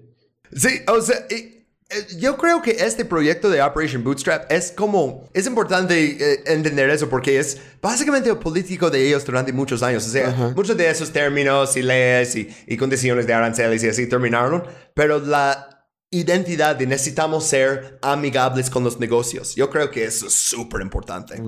Ah, pero hablamos de un poquito de sus logros y sus fallas, ¿no? Ah, oh, y por cierto, eh, nomás quiero mencionar que cuando decimos inversión extranjera, estamos hablando de Estados Unidos, que son supuestamente parte de Estados Unidos. Entonces, ¿qué extranjera? Pero como porque le tratan como extranjeros en su propio país y como una isla extranjera por funciones de economía. Sí. Ok, pues el Departamento de Comercio valoró la manufactura de Puerto Rico en 1949 en 93 millones de dólares y para 1967 estimó que la manufactura producía 60 eh, 621 millones. Pues Es mucho más dinero, ¿no? Sí. Y durante ese mismo periodo, los puertorriqueños empe- empezaron a irse en masa a Nueva York y bueno, a Chicago y Boston y Filadelfia y Florida y eh, muchos del país, pero la mayoría en Nueva York, eh, la mayoría eran mis compañeros. este, pero ok, hablamos un poquito de eso, de, de los números de trabajos. En 1950, en agricultura, tenías 203 mil trabajadores empleados. Ajá. En 1960 tenías 124 mil. Mm. Es, es como, a ver, como seten- casi 80 mil trabajos. Sí. Ah, ok, que perdieron en agricultura. ¿Qué dirías? Ok, bueno, tal vez se fueron. menos. Ajá, tal vez se fueron como a otra industria, ¿no? Puede ser, puede ser. Oh, pues vamos a ver, vamos a ver. Tenías también ah, en la producción doméstica de costura ah, 51 mil trabajadores en 1950. Para 1960 solo quedaban 10 mil. Fuck. Entonces perdiste otros 40 mil ahí. Ajá. Ah, también ah, el empleo en el sector manufacturero aumentó de 55 mil personas en ese periodo de 50 a 60 a 82 mil personas. Entonces agregaste casi 30 mil trabajos. Ajá. Y perdiste, a ver, ¿cuántos eran? 120. Sí, como 120. o sea, algunos tuvieron trabajos como vemos a esta chica ahí, este, ya haciendo ah, ah, costura, pero mucho más industrializada, ¿no? Y le pagan un sueldo eh, un poquito mejor de lo que ganaba. Ah, pero no existen suficientes trabajos de esos. Están destruyendo la economía por eso. Durante esa década, por cierto, justamente en esa década, oh, vamos a pull ourselves up by our bootstraps y hacer Puerto Rico great again. Ah, 450 mil puertorriqueños Wow. casi medio millón emigraron a Estados Unidos. Y pues, ¿por qué? Por trabajos que pagan bien, güey. Si vas a estar industrializando, ¿por qué no vas a Nueva York que ya está industrializado? Tiene metro, tiene, tiene todos los beneficios de vivir en una ciudad grande. Aparte, hay comunidades ah, puertorriqueñas. Eh, entonces, pues, todos van ahí porque ahí están los trabajos, ¿no? En 1960 había 2.3 millones de puertorriqueños, güey. O sea, se fue. No mames, güey. Se fue un chingo de gente, güey. Como un cuarto de la isla, más ¿Qué o menos. pedo, güey? No Sí. mames. Ajá. Güey, güey. Justo por eso decidí in- ah, incluir I eso. go back to San Juan. I know a boat you can get on. Bye bye. Ah, everyone there will give big cheer. Everyone there will have moved here. Everyone there, todos allá, se habrán mudado aquí. No manches. y esto es de West Side Story, que no sé si... eh, Tú viste West Side Story, ¿no? Sí. Bob? Sí. Este, eh, ¿Quieres explicar a nuestros oyentes de qué se trata, por si lo- no saben? ah, pues básicamente son. eh, ah, es que no sé cómo explicarlo, güey, porque es una historia de amor, de. Pero al mismo tiempo trata Y sobre bailes temas. increíbles. Ajá. Y, y violencia. Es Romeo y Juliet. Sí, Romeo y Julieta, O sea, es- pero con es- puertorriqueños. Y blancos. Eh, Exacto, eh, en eh, bueno, y italianos específicamente. Ah, cierto, o sea, cierto. los Sharks y los Jets, ¿no? Como la- las pandillas que tenían. Porque la imagen que era aceptable para estadounidenses en esa época de puertorriqueños, tanto como italianos, eran criminales. o sea, y aparte eso de hacer los extranjeros en su propio país. En, yo creo que en un musical sería aceptable tener canciones en español y así. Luego la gente termina. O sea, todos en Estados Unidos saben la canción Guantanamera porque estaba en un musical, justamente, ¿no? Ah, y porque aparte solo tiene una palabra de letra, fácil de aprender. Pero con West Side Story lo que tienes es todos hablando en inglés, pero con el acento ah, su progreso puertorriqueño, ¿no? Y es como para enseñarles. eh, ¿Qué crees que los puertorriqueños hablan entre ellos en inglés? En 1950 y tantos. Oh. Hay que ver. Pero sí, o sea, ah, porque tienes, ah, eso es una de las olas de migración que tuvimos en Nueva York. Ah, y como ves, lo querían, o sea, puse aquí una foto del desfile de Puerto, ah, desfile puertorriqueño que tienen cada año y ya tiene como una reputación por ser más una super fiesta que dura demasiado y que dejan este gente desmayado en la calle después con unos coguamas al lado y así. Pero ah, esto, eh, justo este float, ¿no? Como este vehículo del desfile, dice Commonwealth of Puerto Rico, Migration Division, Department of Labor. ¿Por qué? Mm, Departamento de Labor dice, vengan a Nueva York, necesitamos trabajadores, Ah, estamos perdiendo a todos los blancos. Y eh, esto es, ah, vamos a hablar en un momento de la huida blanca o white flight. Está más padre en inglés porque rima, ¿no? Pero en- justo en esa época que ah, más ah, gente negra del sur y más gente de Puerto Rico y también otros grupos, o- otros solos de inmigración que pasó en el mismo momento, ¿no? Ah, estaban viniendo a ciudades y para tomar trabajos industriales. Pero la la cosa de la Guerra Fría es que dijeron, ¿qué tal si hay una bomba nuclear que destruye toda nuestra habilidad de fabricar cosas? O sea, eh, necesitamos distribuirlo en suburbia, ¿no? Necesitamos hacer partes para aviones en, no sé, este Long Island y, y luego este los spark plugs en Nueva Jersey y, y así, ¿no? Y expandir afuera. Y justamente vamos a dar préstamos a los que ah, lucharon en la Segunda Guerra Mundial del GI Bill para comprar casas ahí. Ah, pero vamos a dividir las casas por colores y, y todo eso. Ah, y no. básicamente es, es mucho más fácil encontrar una vivienda y aparte encontrar comunidad vibrante latino de gente que habla tu idioma y sabe hacer tu comida y todo, o sea, música, o sea, y no estar en el, el único puertorriqueño en una zona que, ¿sabes? O sea, mucha gente no quería hacer eso justamente por lo que hacen a tus hijos. ¿Sabes? Porque eh, los otros niños en el, eh, en el Yellow School Bus no le van a tratar bien, güey. Ajá, güey. O sea, es que la neta, eso de se- segregar por. O sea, bueno, como separarlos por las razas, siempre acaba en más racismo, güey.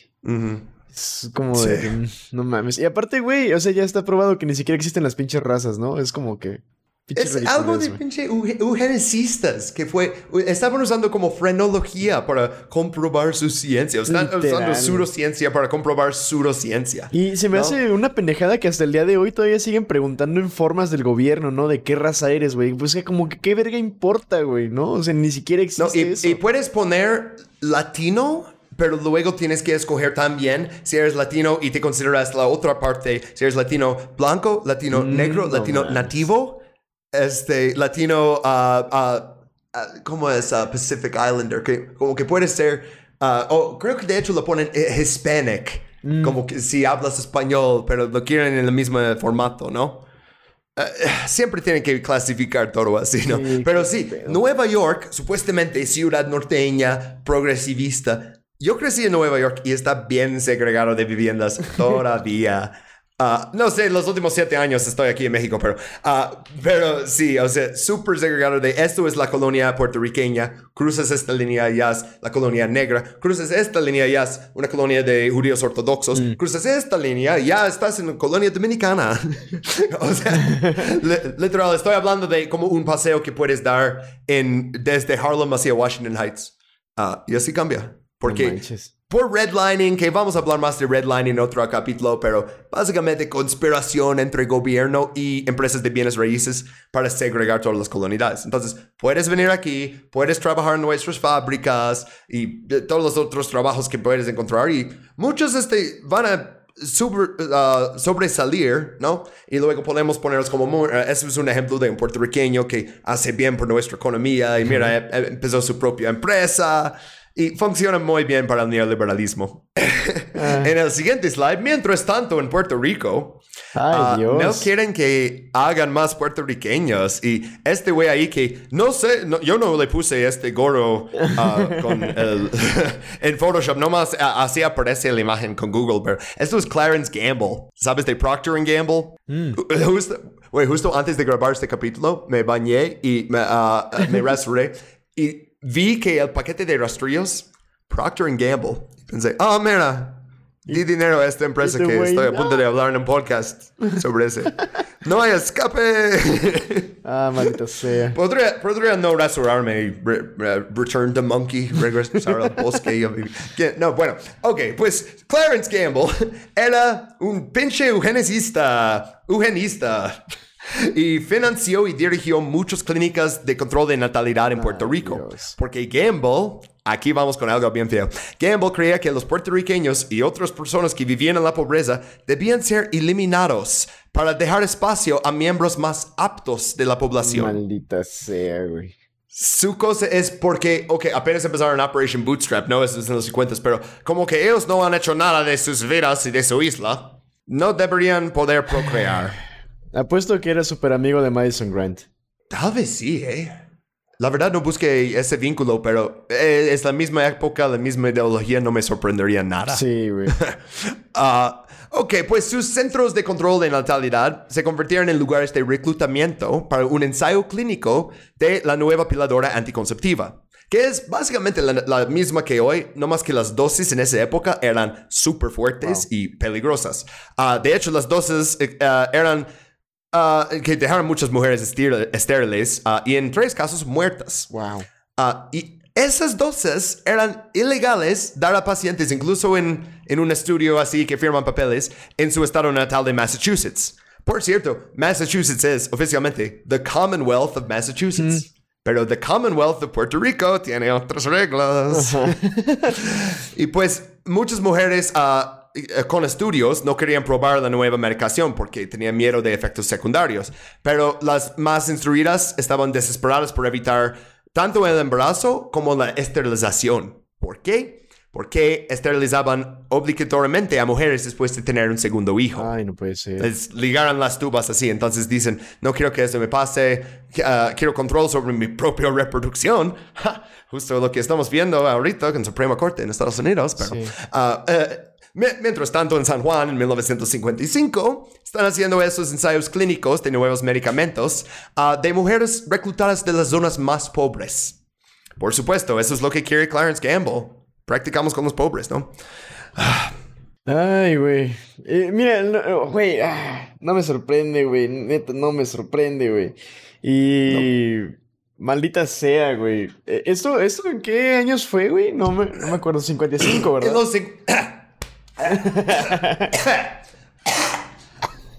estoy muerto por mi agua. Ok.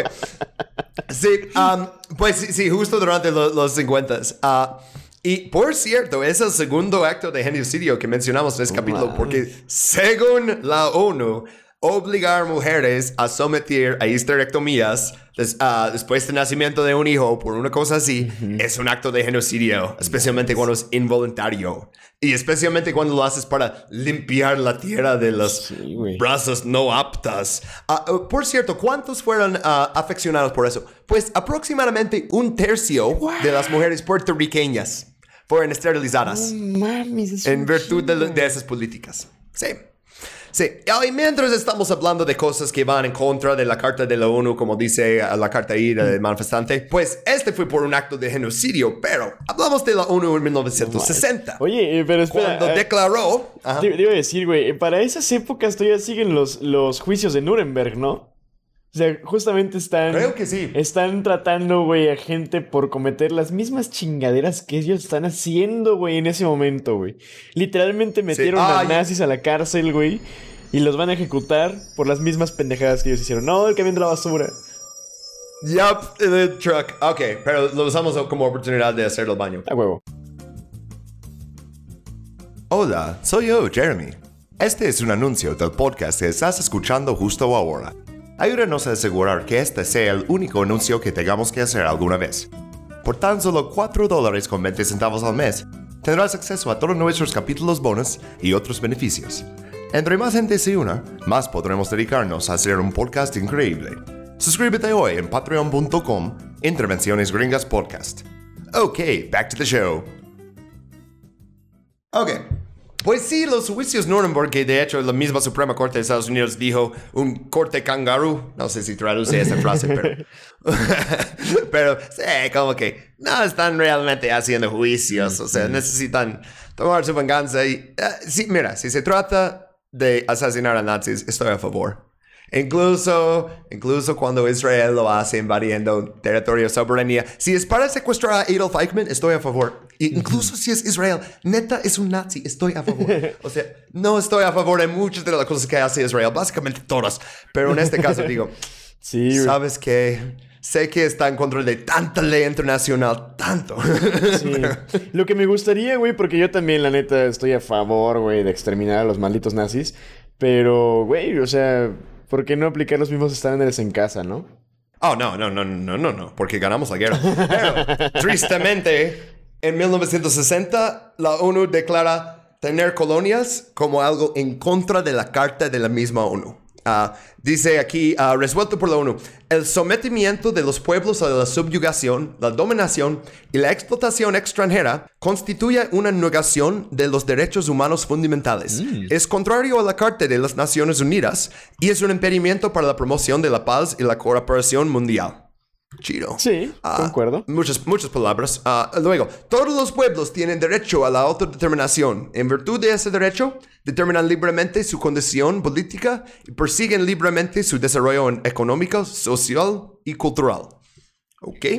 Y esta tercera parte me gusta mucho porque dice, la falta de preparación política, económica, social o educativa no debe servir nunca de pretexto para retrasar la independencia.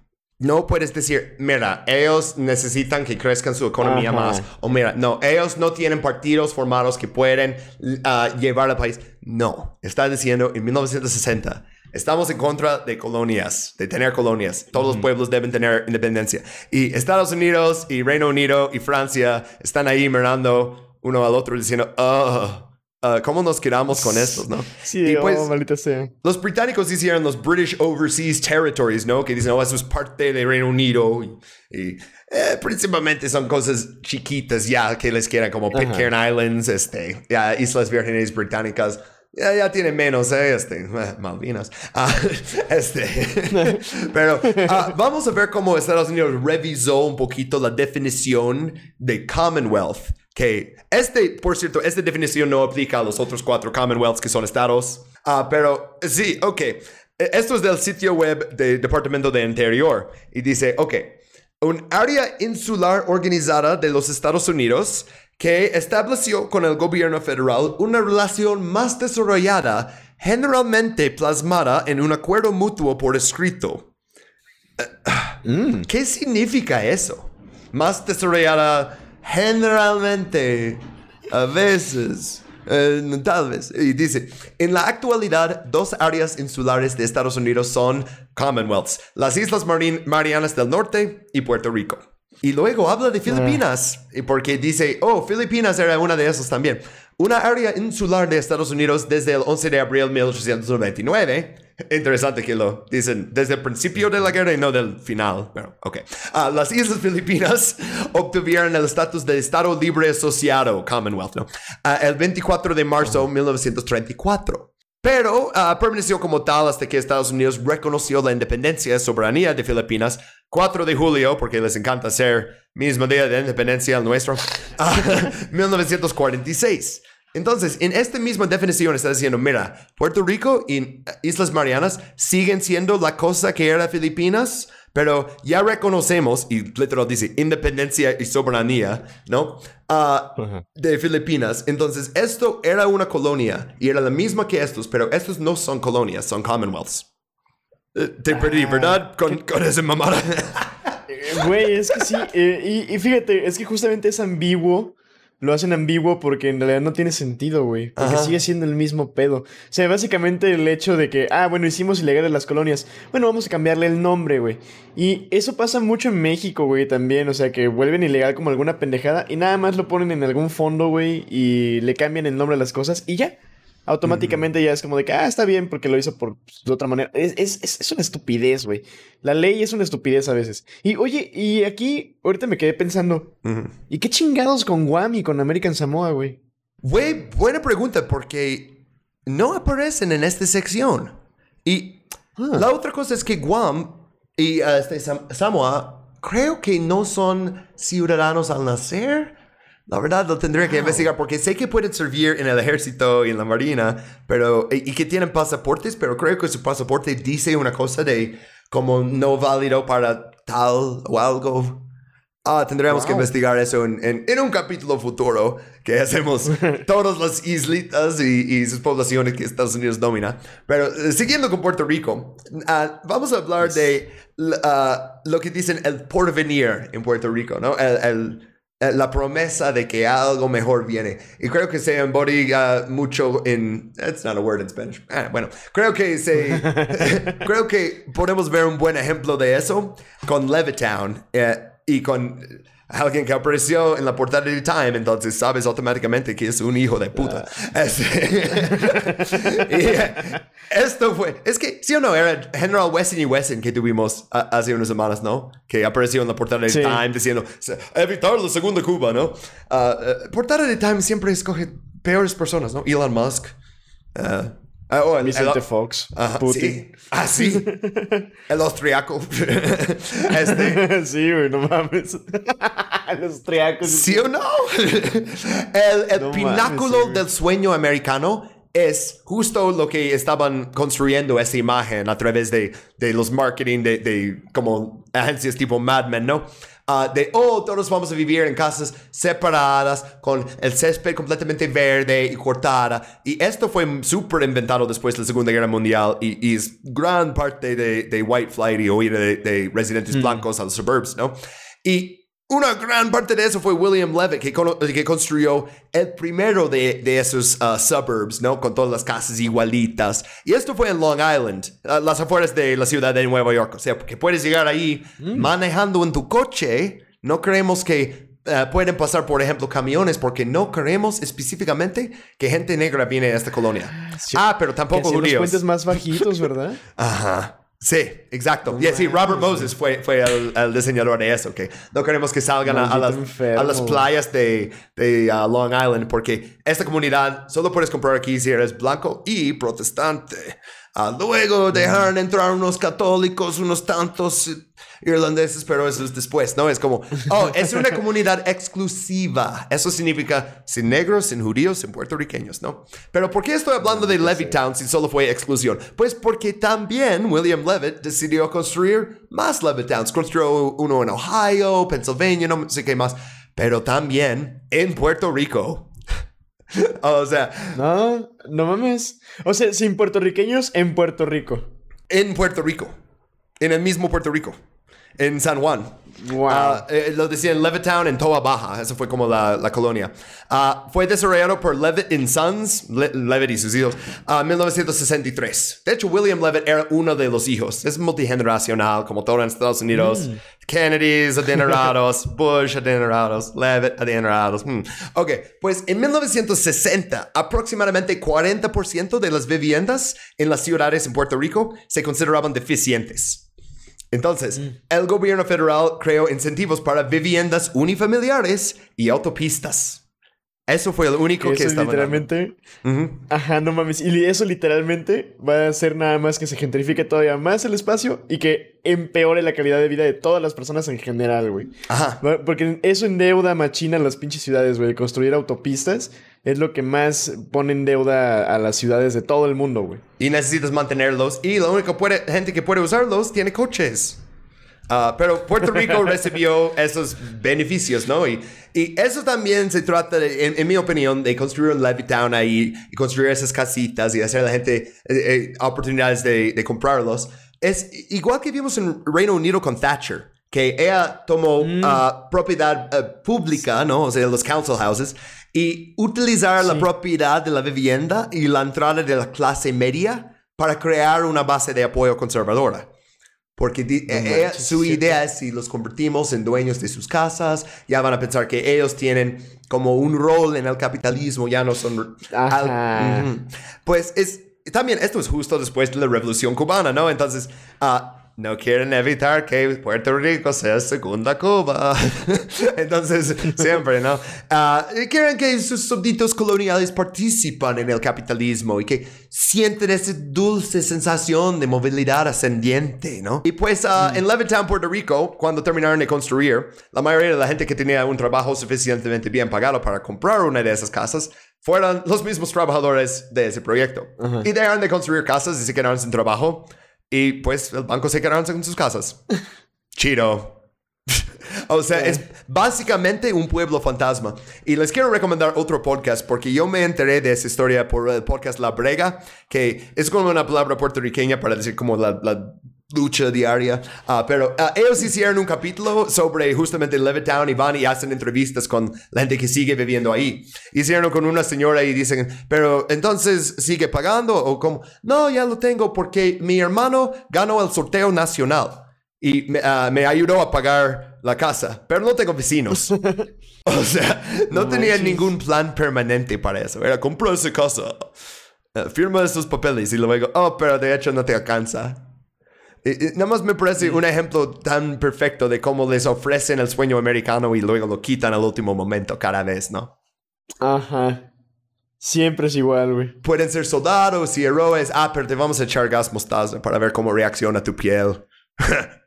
So, no, Puedes ser, puedes ser capitalista, puedes tener pro- tu propia propiedad y empezar tu propia empresa, pero y luego, pues no vas a tener ni siquiera calidad de vida, ni vecinos, ni, ni siquiera vecinos. Y, necesitas inversión extranjera del mismo país, pero extranjera. Y gastar un- y gastar muchísimo dinero en tu coche, y gasolina, y mantenimientos, y ay. Ujú. Oh, y necesitas ayudarnos a, a luchar guerras imperialistas para mantener esa gasolina. Eh, o sea, había puertorriqueños, dato interesante que me, me olvidé este incluir antes, que cuando era ilegal todavía izar la bandera puertorriqueña en Puerto Rico, había soldados puertorriqueños tomando colinas contra soldados chinos en Corea. Librando a la gente de Corea del Norte del comunismo, Ah, pero a la vez subiendo su bandera, un acto que cuando regresan a, a su isla va a ser ilegal. Tienen más libertad ahí en Corea del Norte, en una trinchera, para expresionar su identidad nacional que tienen en Puerto Rico. Qué pedo, güey. No. O sea, Sí, güey, qué, qué obsceno, güey, el nivel de control tan enfermizo, güey. No mames, qué feo, güey. sí. Pero, ok, por eso tenemos una organización que, neta, antes de empezar a investigar eso, escuché el nombre una vez, pero no sabía casi nada de ellos. Esto es The Young Lords Organization. Y ah, eh, eh, ya tenemos una completamente nueva generación de puertorriqueños que nacieron en, en las ciudades en Estados Unidos, ¿no? Durante esa ola de migración. Mucha gente viene y ahí empieza su familia, ¿no? Y es, pues, unos 20 años después de como la primera ola de eso. Ah, entonces, ah, tenías en esa época, al finales de los 60, principios de los 70, los Black Panthers, las Panteras Negras, ¿no? Organización revolucionaria de liberación negra. Todos lo conocen ya, han hecho películas y todo, ¿no? Pues los puertorriqueños y los Young Lords es básicamente la misma cosa. O sea, empezaron haciendo ayuda mutua en sus comunidades, que es, ah, lo decían activismo práctico, como limpieza de basura en la colonia. Vamos a armar todos y vamos a limpiar toda la basura. Aquí está. Ah, vamos a hacer realización de pruebas de detección de enfermedades. O sea, pasan y dicen, ah, para, podemos hacerle una prueba de tuberculosis o una prueba de chido, envenenamiento. güey. Sí, pruebas de envenenamiento de, por plomo, que era muy común. Y también prestación de... Ah, sí, con la gasolina, ¿verdad? Ajá. Sí, pues eso y que usaban plomo en todo, pero sí, o sea, a principios de los 70 todos tenían plomo en su sangre, ¿no? Ah, pero algunos mucho más porque como había pintura en su casa y es como para saber si necesitas limpiar eso. Ah, también prestación de otros servicios sociales como educación, comida gratis. Gran parte de la plataforma de los Panteras Negras también, ¿no? Como te damos comida gratis, damos desayuno gratis a niños. Young Lord hizo lo mismo. Gra- guarderías. Sí, qué chido. Sí, es uno de los últimos momentos en memoria recién en la política de Estados Unidos que la izquierda realmente espantó al gobierno. Que, o sea, Realmente era izquierda. yo creo que eh, eh, Occupy Wall Street no tuvimos tanto éxito como estos. Aunque tampoco era tan duro el FBI con Occupy Wall Street. O sea, sí, pero no tanto como los Young Lords y Black Panthers. este, pero hablamos un poquito de cómo los Young Lords pasaron de ser nomás como una organización así. Porque empezaron primero en Chicago y Nueva York tenía mucho más de la población puertorriqueña y dicen queremos una carta y les dan una carta. Ok, ahora tenemos ah, ah, un grupo ahí en Nueva York también. Pero los neoyorquinos, como le dicen, ellos querían distanciarse del grupo de Chicago porque el grupo de Chicago tenía una mala reputación por periódicos, ¿no? Que les decían una pandilla de la calle. Ah, y los de Nueva. York, ajá, y los de Nueva York dicen, no, vamos a incorporar un partido político, the Young Lords Party. Oh, Vamos a- wow. sí, o sea, querían como más legitimacia, querían participar en el proceso. Por cierto, ya hablando de Nueva York, me salió algo que creo que debemos destacar, que ocuparon iglesias. Ah, y esto es, es de un artículo sobre esto, ah, una investigación que hicieron en Lehman College. Muchas de las iglesias de los barrios puertorriqueños en Nueva York eran edificios totalmente funcionales que solo se utilizaban un día de la semana para servir a la comunidad. Los Young Lords ocuparon varias iglesias, transformándolas en viviendas para programas de desayuno gratuito y guarderías. La primera iglesia que el partido ocupó era conocido como la primera iglesia metodista española y fue rebautizada como la iglesia de la gente. Increíble, ¿no? Ah, qué padre. O sea, se meten a la iglesia y dicen, No manches, no hay nadie bonito, aquí. Vamos a usar este lugar para dar comida a gente. Si alguien necesita dormir aquí, puede. Este. Eh, si, si necesitas dejar a tus hijos, vamos a hacer una guardería en esta parte. Ah, la ocupación de esta iglesia, la iglesia de la gente, solo duró 11 días, pero obtuvo atención nacional de la prensa. ¿No? Y, y puso en primer plano eh, este movimiento que, mira, los puertorriqueños están haciendo eso y eso es como un poquito en contra del Estado porque estás enseñando que el Estado que no da de comer a niños y a bebés no es legítimo. Hmm, ¿Por qué? Hablamos de eso en, en las noticias hoy, ¿no? Este, ah, entonces estás quitando la legitimidad del Estado por no más dar de comer a la gente y también un poquito de la iglesia y diciendo, mira este espacio que tienen y no usan. Ajá. Pero entonces, ah, pues el FBI de J. Edgar Hoover no iba a permitir eso. Y ah, justo como el asesino de Fred Hampton, los líderes de Young Lords fueron blancos del FBI. De guerra psicológica, de todo, de cartas, de, de que eh, escuchan sus conversaciones, de que meten informantes a su organización, todo eso, ¿no? Y varias fracturas que tuvieron, ¿no? De more ah, luchas internas de izquierdistas y no sabemos si esto fue provocado por el FBI, pero quién sabe. Pero hacen otros grupos dentro del mismo grupo, hacen Puerto Rican Revolutionary Workers Organization, eso se declaró abiertamente marxista-leninista y el otro tuvo que como denunciarlos. Ah, pero el partido político, ah, ellos publicaron su plataforma en 13 puntos. Quiero destacar unos. Y uno es que nos oponemos a los militares American y ponen triple K como America. Por eso quería de... Ah, Sí. no mames. Ajá, O sea, que es algo que hacían justamente los banderas negras. O sea, si, si les eh, lo que escribieron así, siempre decían América con el, el 3K de Ku Klux Klan, ¿no? Y, pero mira, dicen, combatimos el anticomunismo con unidad internacional. Entonces, en vez de decir somos comunistas, Eh, decimos combatimos el anticomunismo. Creemos que usar comunismo como un pretexto para invadir como a República Dominicana o Vietnam es malo. Pero no estamos diciendo somos Sí, o a Granada, o a un montón de. de Pero países, también dice, queremos una sociedad Ah, socialista. Entonces, mínimo son socialistas, ¿no? O- otras cosas como queremos control comunitario de nuestras instituciones y tierras. Control comunitario de tierras, ya sabemos cómo se sienten de eso en Estados Unidos. Ah, queremos verdadera educación de nuestra cultura criolla y del idioma español. Queremos aprender nuestras raíces y queremos aprender nuestro idioma. Y, pff, muchas cosas, ¿no? Liberación de pueblos del tercer mundo. Pues obviamente eso, en los 70 dejaron de existir en fuerza muchos de esos grupos, ¿no? Era un momento cultural, como dije, Sí. ¿no? Pero está chido ver esto que están en la calle. y En... De hecho, de esa foto no sé si fue el grupo en Chicago o Nueva York. Pero dice, el partido de los Young Lords sirven y protegen a su gente. Qué padre, güey. La neta, sí, qué bonito, güey. Y fíjate, eso es algo que en especial tienen como que siento que muchos movimientos. En, ya ves, hay un boom güey, así como de. de movimientos de guerrilleros, entre comillas. Que algunos sí son guerrilleros que utilizan las armas y otros son guerrilleros nada más como intelectuales. Sí. Eh, ya ves que hay un boom así en toda Latinoamérica y todo el rollo, también en África y en algunas partes de Europa. Se me hace muy bonito, güey. Pero lo que más se me hace chido, güey, es que entre movimientos latinoamericanos siempre hubo como que mucha ayuda, güey. sí. O sea, siempre hubo... Ajá, siempre se hacían el paro entre ellos, güey. Se me, se me hace muy chido el pedo de...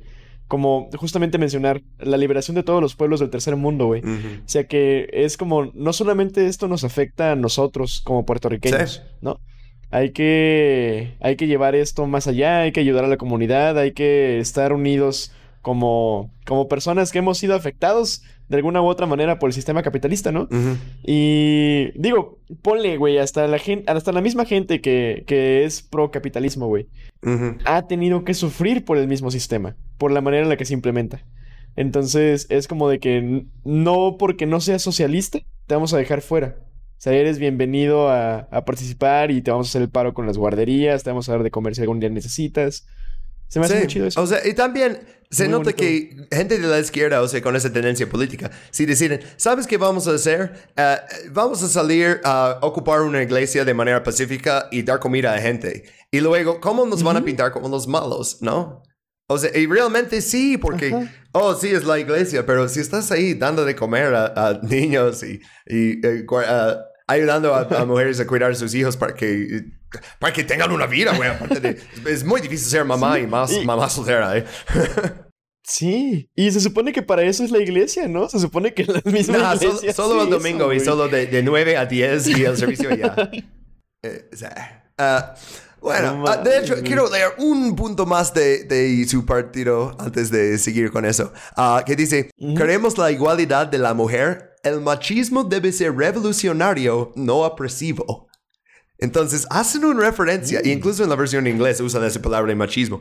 Ah, hacen una referencia al machismo y dicen, hay que usar esa energía para la revolución y no para oprimir. Eh, Están como haciendo la, la delineación que hacemos hoy de, mira, hay masculinidad tóxica y hay masculinidad que no sea tóxica. Y ellos están de una manera hablando de eso en los setentas. Eh, sí, ¿no? Wow. Nada más para... No manches, la neta, la neta, qué Ah. perro, güey. Las tristemente no- ya no existen, pero no sé. Ta- Tal, vez me van a decir luego en los comentarios, ok, existe ah, otro grupo que eh, vino de eso, quién sabe. Ah, pero sí, es como los Black Panthers ahora tienen the- New Black Panther Party y esto es un grupo de odio que ah, yo creo que fue creado por el FBI, personalmente, como un PSYOP. Pero, ok, sin divagar en eso. Hablamos del gran debate ah, entre puertorriqueños y, bueno, eh, realmente es malo decir eso, pero realmente no importa la opinión porque ah, Puerto Rico ha celebrado seis referendos sobre la, estata- la estadidad si queremos ser un Estado o si queremos seguir ah, peleando por nuestra independencia, aunque el referendo siempre es de ser un Estado o no. ¿no? Y, y la implicación con no es para seguir luchando por independencia, ¿no? Los resultados son siempre súper ajustados. El más reciente fue 2020. 52% de votos a favor y 48% en contra. O sea, e- esto es algo que... ah, Por eso invitamos a alguien de Puerto Rico para hablar en este capítulo, pero no pudo llegar por el trabajo. que Ah, hubiera estado- Porque yo no quiero opinar demasiado sobre eso. ah, si quieren ser un estado, si quieren independencia. Lo que yo entiendo de esto es que más de la gente grande ahorita quiere ser un estado y más de la gente joven quiere ser independiente. Pero eso es una generalización, principalmente. Ah, pero todos esos referendos, todos esos votos muy cercas y así, y gran participación en muchos de los votos, aunque hay grupos que le hacen boicot y todo. Pues, ¿por qué tantos? Ah, Pues porque no son vinculantes. El, el poder de conceder la estatidad recae en el Congreso de Estados Unidos. Y el Congreso Sí, y como no hay Ajá. representación. ¿Y te acuerdas? 1914 fue cuando la legislación puertorriqueña pidió independencia y ellos votaron unánime para eso. Y el Congreso dice no. Y ahora tenemos seis referendos y esto en 2020 terminó a favor, o sea, por poquito, ¿no? Pero aún así a favor. Y no les hace nada. No les dan independencia, no les hacen un estado. ¿Por qué harían eso? Ajá. Digo, pues sí, es que. Ah, qué pendejada, güey. Pero sí, eh, qué, qué culero, güey. Como decir, mira, carnal, tú no tienes ni siquiera un representante aquí, o sea, me vale pito lo que hagas, tus, tus referendos, pues no, no tienen nada que ver con la Ah, realidad. Pues puedes seguir haciéndolos. Y sí está, está Como cada vez que quieras. Ajá, hagan los referendos que quieran, güey. Pero pues aún así, ustedes no tienen representantes. Entonces, su opinión, Ajá. ¿qué importa? Es, es el mismo. Mira, por ejemplo, creo que eso. Escocia. Ajá. Sí. Catalonia. Referendo, referendo, referendo, plebiscito. Y hasta eso- Y. También hasta Washington DC, ¿no? Ah, pues sí, porque Washington DC es, eh, y tiene ahí en sus placas ah, para los coches ah, taxation without representation. Hmm. Así lo escogieron como su lema, ¿no? Porque esto fue el lema de por qué necesitamos hacer una revolución contra los británicos. Nos cobran impuestos y no tenemos representación en el gobierno.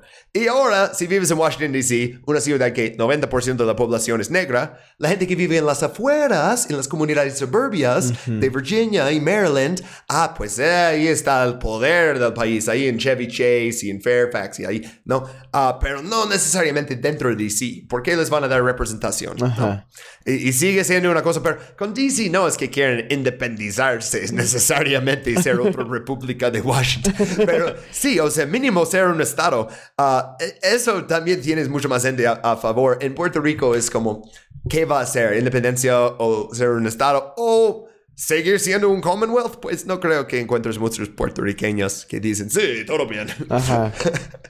Eh, ah, ¿Y por qué? Pues hablamos un poquito de Puerto Rico en los últimos como 10 años ah, para terminar esto. En 2012 teníamos el credit downgrade. Ah, o bueno, esto es cuando dicen, uh, tienen tanta deuda que ya no se vale invertir ahí. Eh, y es por Moody's, que es una empresa privada que hace todas las acreditaciones de todas las deudas y así. Súper basadas en intereses. en intereses Ajá, particulares y, eh, siempre, güey. Y puse aquí un cartel que está ahí en Puerto Rico que dice, no des tu tierra al extraño por más que te pague bien. El que su terreno vende, vende la patria con él. Mm, Y eso es lo que vemos en Puerto Rico, que 35 mil millones de dólares de beneficios manufactureros, aproximadamente un tercio del PNB, son repatriados a Estados Unidos no anualmente. manches, muchísimo dinero. Entonces, tanto dinero, y ahorita que llegamos a cuánto es su deuda y cuánto pueden pagar y así, ah, vamos a ver que básicamente imposible. Y ah, una gran parte de esa deuda está en manos de los hedge funds, fondos de cobertura. Ah, como sí. ¿No? Entonces, ya tienes, ajá, Wall Street jugando, apostando con el futuro de Puerto Rico. Y puse otra cita aquí que no tiene tanto que ver con Puerto Rico, pero a la vez sí. Ah, es del Discourse of the Common Will of this Realm of England, o en español, Discurso del Bien Común de este Reino de Inglaterra, este 1549, a la creación del capitalismo, güey. Y dice, debemos tener siempre cuidado de no comprar a los extranjeros más de lo que les vendemos, pues así nos empobrecemos y los enriquecemos. Es exactamente el mismo sitio Sí. que está en ese cartel en, ahí, ¿no? Pero no más que se dieron cuenta cuando estaban armando el capitalismo que así sería. O sea, sí, hace 500 años. No mames, qué puteado, güey. Fíjate, es, es- este episodio va, va decente, ha estado divertido, pero aún así ha estado sad, como que muy sad, eh, constantemente, güey. Y no, no sé cómo Es que no hubo recuperación. Sí, güey, porque no hay... Siguen ahí. No hay inicio, no hay inicio y no hay final, güey. Ese creo que es el pedo, güey, porque, o sea, bueno, el, el inicio, todo este rollo va desde la colonización de los españoles y hasta el día de hoy, güey. Hasta el día de hoy, o sea, no mames, no- y no se ve aparte que vaya a terminar pronto. No hay un debate en, en el Congreso sobre statehood. O bueno, sí hay, pero creo que, o sea, sigue siendo como que más para el lado de que no, se va a quedar como un Commonwealth. O sea, es, es ridículo, güey, que llevan, van más de 500 años, güey, de, de completo control sobre la autonomía de Puerto Rico. Pues es que, mira, necesitamos mantenerlo un Commonwealth hasta que paguen la deuda. Mm. Eh, eh, eh, la Carta de la ONU no dijo que eso no fue un pretexto. O sea, podemos decir que es por dinero y no por otro motivo racista. Ajá. Entonces, la deuda nos funciona súper a favor si quieres mantener la colonia. Ah, Necesitamos hablar de otro evento recién en Puerto Rico, que es la huracán María, ah, que hablamos un poquito de eso, y ah, todo el éxodo de la isla, y cómo hizo mucho peor la deuda. Entonces, ah, luego, después de ese huracán, y puse aquí también Trump tirando las servituallas, la multitud, porque No así Trump ve mames, Puerto. Rico, ¿no? Como... oh, Güey, este presidente. Ah, pero bueno, ah, no es que, oh, Biden llegó y arregló todo con Puerto Sí, Rico. no todo lo mames, contrario.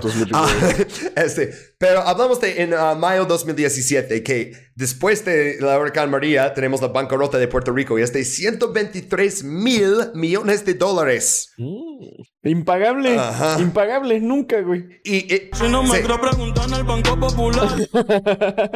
¡Ah! Misma, Para un poquito. misma chingadera que ha hecho Haití. eh, más bien que ha hecho el, el, el Fondo Monetario Internacional con Haití, güey. O sea, es meter... También Grecia. Lo- lo, lo pu- lo pusieron en el apodo de, de la Grecia de Estados Unidos porque tienes tanta deuda. Entonces, la solución, como austeridad siempre, es recortar todos los servicios. Recortar, recortar, recortar. Y eso después de un huracán. Por eso, Manches. ah, eh, oh, ¿cómo vamos a poner electricidad y construir todo de nuevo mientras recortamos? Sí, pues no, no, no puede ser. Porque todos los servicios públicos de calidad son gastos. O sea, un servicio público que se encarga de, de proveer de un servicio de calidad a la gente, tiene que perder, güey. O sea, no se puede hacer negocios con los servicios públicos. O sea, todos esos, esos recortes de austeridad que son causados básicamente por los malditos eh, préstamos, güey, que aparte es una deuda completamente inventada, güey. O sea, ni siquiera es como, no, hay- no es son, dinero son real. números. en- Exacto, güey. No hay un valor real detrás de esa feria, güey. Y todo eso. Pero te acuerdas del Jones Act que todo tiene que ser estadounidense aparte. Entonces, tienen que pagar con nuestra moneda nuestros productos al precio que los vendemos y ya, punto. Sí, güey. ¿Y cómo crees que no van a terminar endeudados? Y aparte tienes tanto brain drain, tienes tantos jóvenes ah, profesionistas yendo a Estados Unidos ah, en esas décadas, pero incluso después, especialmente después del huracán, ah, porque no pueden, no hay trabajos en, en ahí. Ah, de hecho, encontré un artículo que es ah, de mayo 2019 y el encabezado es Los jóvenes puertorriqueños están abandonando la isla para escapar de la deuda del territorio. Pero luego dice, tras el paso de Huracán María, muchos puertorriqueños de edad universitaria están buscando trabajo en otros lugares, otros están decidiendo ahora quedarse. Y habla de otros puertorriqueños que dicen, yo estoy quedándome porque todos los demás están yendo y yo quiero como que haya un futuro aquí. Ajá. Y si los únicos que se quedan son los viejitos para coleccionar pensiones Sí. de un fondo que ya no existe, eh, ¿qué vamos a hacer? Ajá. O sea, eh, ¿quién va a construir todo? ¿Quién va a planear todo? O sea, eh, ¿qué vamos a hacer? Entonces hay gente que a pesar de la situación dice, no, yo quiero Sí, estar aquí. Ah, esto es mi hogar, aunque tengo la oportunidad, o sea, esos no necesitan ah, a- a ir a, a la embajada a pedir una visa y tampoco necesitan cruzar un desierto. Compras un boleto de avión de tu computadora, vas al aeropuerto, subes y estás en Estados Unidos. Puedes ir a trabajar en el extranjero o estudiar en el extranjero sin problema, realmente. Eh, bueno, eh, sin hablar demasiado del racismo, pero sin problema lo puedes hacer legalmente, ¿no? Ah, y hay gente que aún así se, eh, se decide quedar. Sí, güey, literalmente gente, gente que sí tiene esa mentalidad de levantarse a sí mismo por sus bootstraps, ¿no? Y aún así, no hay manera. O sea, es, esto es impagable, güey. O sea, por más que la gente tenga la voluntad de trabajar, güey, por más que la gente tenga, sí, Sí. no, no hay manera, güey. Y todo por dinero completamente inventado. De- puse aquí parte del artículo.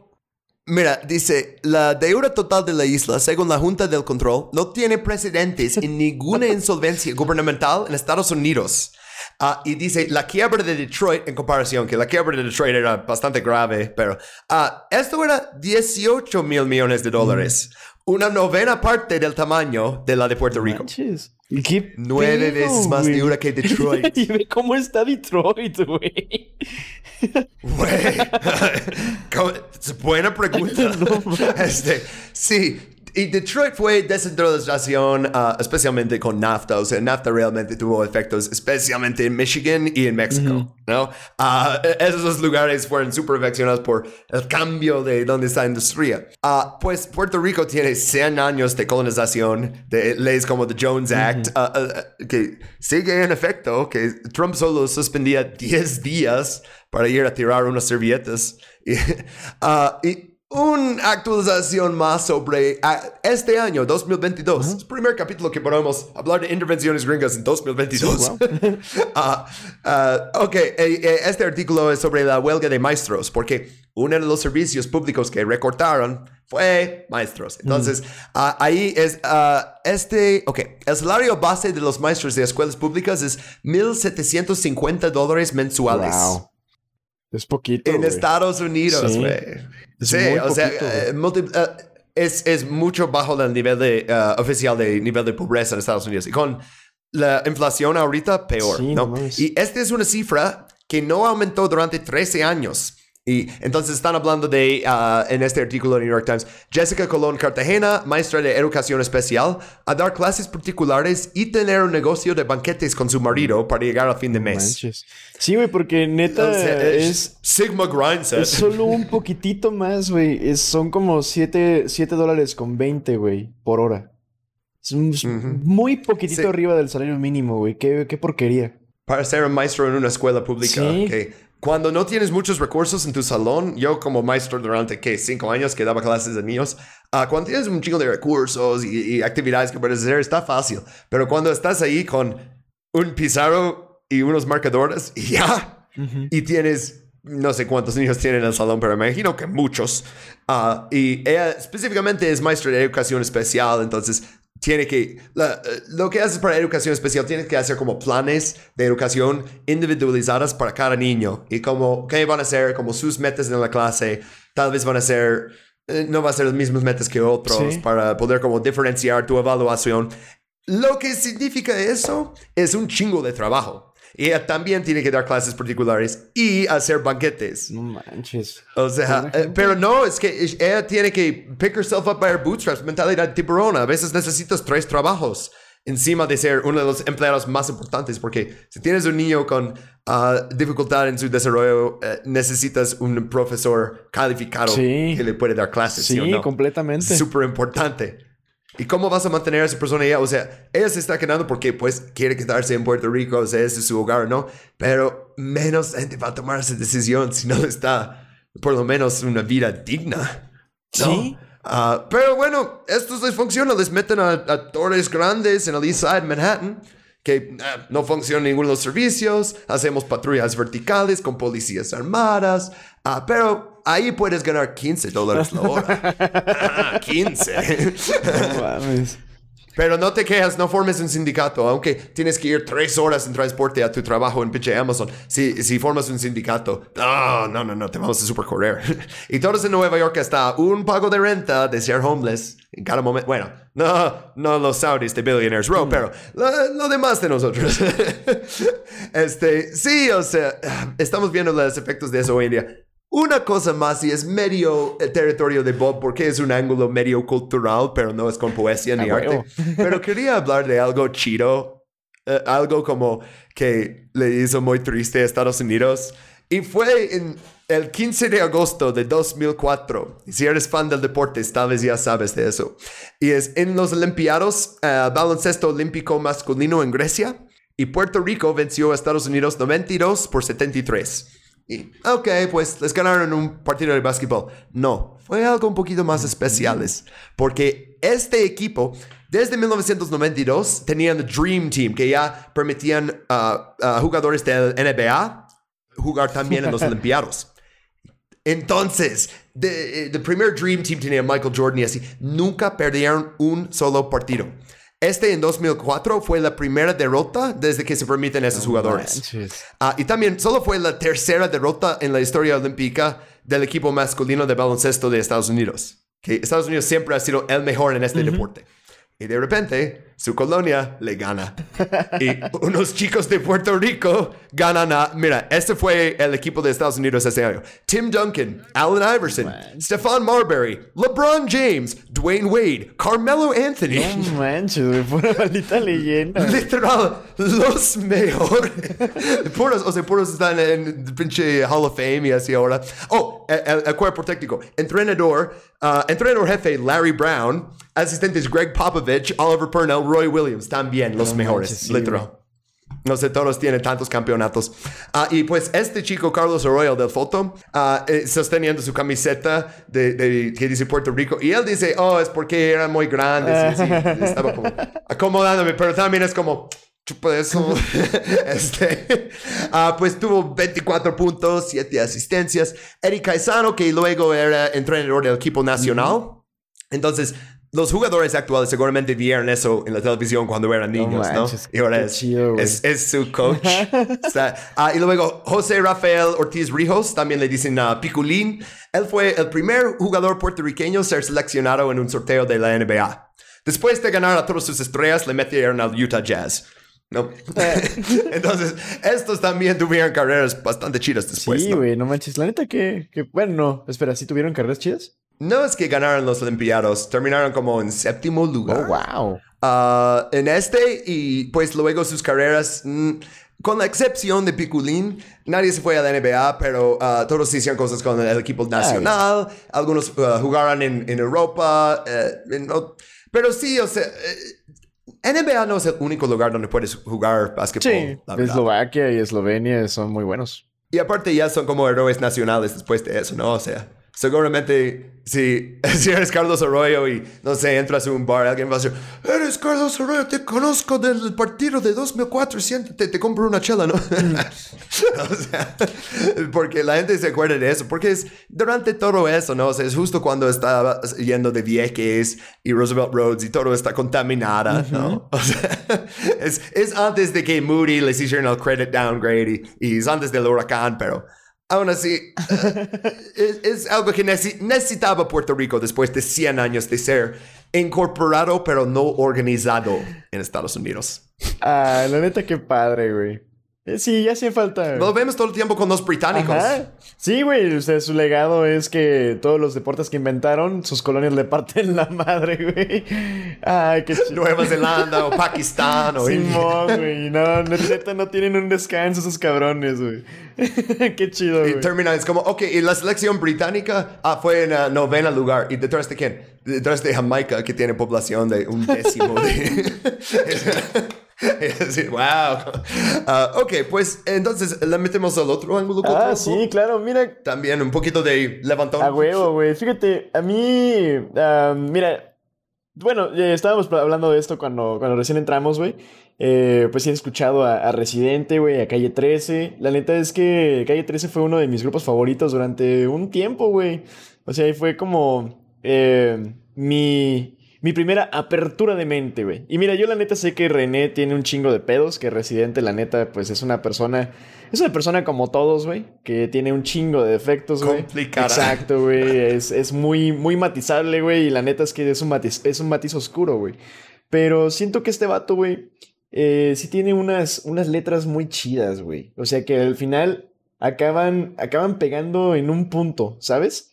Y me gusta mucho, es, es, es puertorriqueño, güey. Mi canción favorita de, de Calle 13, güey, de toda la discografía de Calle 13, yo diría que es Latinoamérica, güey. Y, güey, pinche rolota me hace llorar, güey. Al chile, porque sí pega mucho en casa, güey, ¿sabes? En especial hablando ya como del neocolonialismo. No solamente hablando de Puerto Rico, sino hablando de Puerto Rico como el e- perfecto ejemplo de lo que es el neocolonialismo en todas las en todos los lugares que ahorita están siendo explotados como colonias modernas, güey. Hablando de toda la, por ejemplo, toda la sección de África, eh, de África oriental, no, es occidental, de África occidental, güey, que estaba, ba- que está bajo control básicamente francés, güey. Hablando de, pues no mames, no. Y siguen dando la materia prima para las plantas nucleares en Sí, Francia. güey. Hablan, O sea, no terminó todo Sí, eso. to- todavía, por ejemplo, El Salvador, Honduras, que siguen siendo exportadores de frutas para los Estados Unidos. Hablando del mismo. Y alguien que compre el Bitcoin, Ah, sí. alguien que compre dinero, que cambie su dinero por 500 Bitcoin. Neta, ese vato está enfermo. Eso también es, es útil para los capitalistas. Sí, güey. Y fíjate que, bueno, así como ya hablando específico de, de, esta región del mundo, de Latinoamérica, güey, em, esta rola, pues, pues siento que sí llega como al punto, ¿no? Y te, te voy a leer, güey, la neta la acomodé como si fuera, como si fuera poema, le hice unos cuantos cambios para poderlo leer como si fuera poema, porque neta tiene una, una, una rima muy buena, güey. Ahí te va, güey. Es la, la rola de Latinoamérica de Calle 13. Neta, banda, si tienen chance. Si no la han escuchado, vayan a escucharla. Si ya la escucharon, vuelvan a escuchar. Y la neta, Lo metería aquí, pero me daría Sí. un copyright strike en YouTube y no quiero. sí, machín, Porque siento, banda, esta letra. eh, creo que sí es como. Bueno, se las voy a leer. Soy. Soy lo que dejaron. Soy toda la sobra de lo que se robaron. Un pueblo escondido en la cima. Mi piel es de cuero, por eso aguanta cualquier clima. Soy una fábrica de humo, mano de obra campesina para tu consumo. Frente de frío en el medio del verano, el amor en los tiempos del cólera, mi hermano. El sol que nace y el día que muere, con los mejores atardeceres.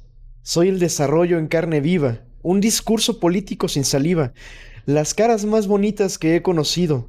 Soy la fotografía de un desaparecido, la sangre dentro de tus venas. Soy un pedazo de tierra que vale la pena, una canasta con frijoles, Soy Maradona contra Inglaterra anotándote dos goles. Soy lo que sostiene mi bandera. La espina dorsal del planeta es mi cordillera. Soy lo que me enseñó mi padre. El que no quiera su patria no quiera su madre. Soy América Latina. Un pueblo sin piernas, pero que camina. Tengo los lagos, tengo los ríos, tengo mis dientes para cuando me sonrío, la nieve que maquilla mis montañas, tengo el sol que me seca y la lluvia que me baña, un desierto envergado con peyote, un trago de pulque para cantar con los coyotes, todo lo que necesito.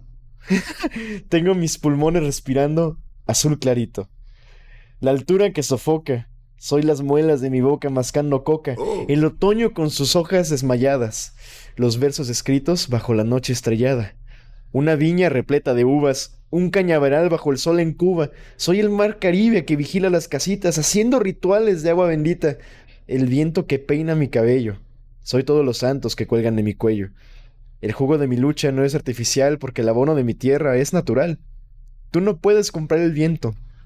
Tú no puedes comprar el Esa es sol. la parte famosa. Tú no puedes comprar la lluvia. Ajá. Tú no puedes comprar el calor. Tú no puedes comprar las nubes. Tú no puedes comprar los colores. Tú no puedes comprar mi alegría. Tú no puedes comprar mis dolores. No puedes comprar el sol. No puedes comprar la lluvia. No puedes comprar mi vida. La tierra no se vende. Trabajo bruto, pero con orgullo. Aquí se comparte. Lo mío es tuyo. Este pueblo no se ahoga con marullos, y si se derrumba, yo lo reconstruyo. Tampoco pestañeo cuando te miro, para que te recuerdes de mi apellido. La operación Cóndor invadiendo mis nidos, perdono, pero nunca olvido. Vamos caminando. Aquí se respira lucha. Vamos caminando. Yo canto porque se escucha. Vamos dibujando el camino. Vamos caminando. Aquí estamos de pie. Que viva la América, carnal. ¿Sabes? Cuando lo escucho la canción, la única parte que me acuerdo es la parte de tú no puedes comprar. La, la verdad, nunca puse tanta atención a la otra parte. No sabía que había esa lírica de, de soy Maradona contra Inglaterra anotándote dos goles. Es, eh, o sea, es justo lo que hablamos, como eh, incluso cuando no tienes una victoria como tal en el campo de batalla contra el poder, eh, potencia colonial que te controla. Si los ganas en deportes, la gente se acuerda de eso, porque eso está padre, por lo menos. Sí, machín, siento que hay que agarrar, hay que agarrar las pocas victorias que tenemos, ¿no? Tal vez no tendremos un poderío militar, tal vez tendremos economías que están básicamente eh, diseñadas por los mismos capitalistas para que fallen en nuestros territorios. Tal vez no tendremos este, los mejores índices de desarrollo ni de educación, pero ¿sabes qué? Somos un pueblo con mucho orgullo, Mm. hablando de Latinoamérica en general. sí. Y, y sí, güey, o sea, con lo que podamos, en lo que somos buenos, vamos a ser las vergas más vergas de todo el mundo, güey. Honestamente, güey. A pesar de toda la colonización española y a pesar de toda la colonización estadounidense y la nueva colonización. sí. Sí, güey. Ah, pues, ok, ¿qué aprendimos? Y puse aquí nuestro, ah, el, el futuro presidente de la República puertorriqueña. Neta, sí. Ay. Haz de cuenta que se hizo independiente mañana Puerto Rico. Hicieron elecciones y Bad Bunny dijo, quiero ser presidente. Creo que no, no, no ganaría, pero... eh, gente le pelearía, o sea... Sí, güey. Porque, ¿sabes? O sea, Sí, celebridades sí. en política ya no es algo nuevo. Pues Bad Bunny, no sé si escuchas nuestro podcast, pero ah, si, si estás escuchando, ah, diste un eh, show fantástico en 2017. Fui ahí con mi esposa cuando aún era mi novia. Este, ah, y esperamos que seas el siguiente presidente de la nueva república. ¿Te imaginas, ¿Te imaginas que alguien le enseña eso y está ahí escuchando como, "¿Qué- ¿quiénes son ellos? Ok, pues, realmente, ¿qué aprendimos? Tú empieza, por favor. Ay, no manches. Mira, aprendí que las reglas del juego son diferentes si eres moreno. Eh, me aprendí que no, no tienes derecho a autonomía si eres, si eres de color café. Eh, aprendí que, que siempre con este rollo de, de la autonomía, de la independencia y pues básicamente del derecho a tener una vida digna, güey. eh, no aplica si no eres parte del status quo, pero no solamente del status quo de tu región. Tiene que ser del status quo del país que te gobierna. Sí. Y la neta, güey, aprendí que, fíjate, independientemente de todo lo que pase, independientemente de que se chinguen eh, tu, tu territorio, güey, de que se chinguen tus recursos naturales, independientemente de que te chinguen a ti mismo, güey, de que no te permitan ni siquiera tener el derecho a, a elegir ¿qué, qué va a pasar con tu, con tu gobierno, con tu país, güey. Eh, independientemente del hecho de que te miren para abajo todo el tiempo, güey, de que nada más te usen como un traductor en, en algunos conflictos, güey. Ujú. O, o Um, él sabe español y él sabe de la cultura, entonces le, le mandamos a México, le mandamos a Nicaragua, le ma- Exacto, güey. Sí, le mandamos a Panamá. Indep- Independientemente de absolutamente todas esas cosas, eh, los pueblos latinoamericanos siempre van a mantener su dignidad, güey. Sí, pero Y la neta, siempre, siempre van a ser pueblos bien luchones, güey. O sea, y lo hemos visto. O sea, hay gente que ahorita se está quedando en Puerto Rico, teniendo la oportunidad de irse, se está quedando porque quieren mejorar su país, güey. Y la neta hay que decirlo así, ¿no? Pues es su país, güey. Honestamente no es un territorio, no es un estado, es su país.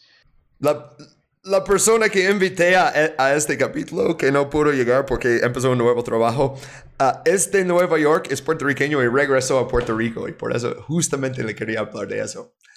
Hmm.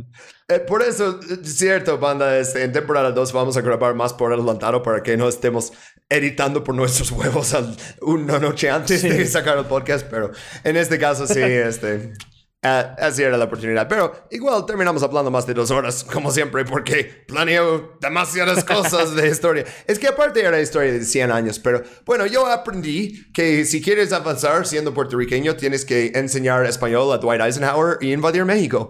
Y que también, ah, si puedes ser un gobernador neoliberal, te puede ir muy bien y puedes empezar proyectos con bonitos nombres, no construir nada y robar un chico de dinero para tú y tus amigos y tu familia. Ah, y también aprendí que ah, cuando Estados Unidos pone un gobernador de un partido político, eh, básicamente a la fuerza y luego dicen pueden tener elecciones, pero opriman todo para que salga este partido. No, no deberías confiar en los objetivos de este partido. Y esto es cierto en tantos países latinos. O sea, no necesito dar tantos ejemplos porque si estás escuchando en algún otro lugar que no sea Puerto Rico, estás pensando, oh, esto es justo como la tal. O sea, seguramente. Ah, puse aquí que vamos a hacer una pregunta del Discord, pero la verdad es que ya estamos un poquito pasados de tiempo y las preguntas que nos hicieron son bastante complicados ah, y son medio bajoncitos. Ah, ah, y también... Terminamos en una buena nota. Sí, ah, ok, entonces el siguiente capítulo será sobre Venezuela. Y shoutouts, tenemos Ed Ville, Rodrigo Restrepo, Ramina Parrish, Dr. Luis Yáñez Guerra. Ah, let me do that one again. Dr. Luis Yáñez Gu- Guerra. Ah, one more time, Jesus Christ.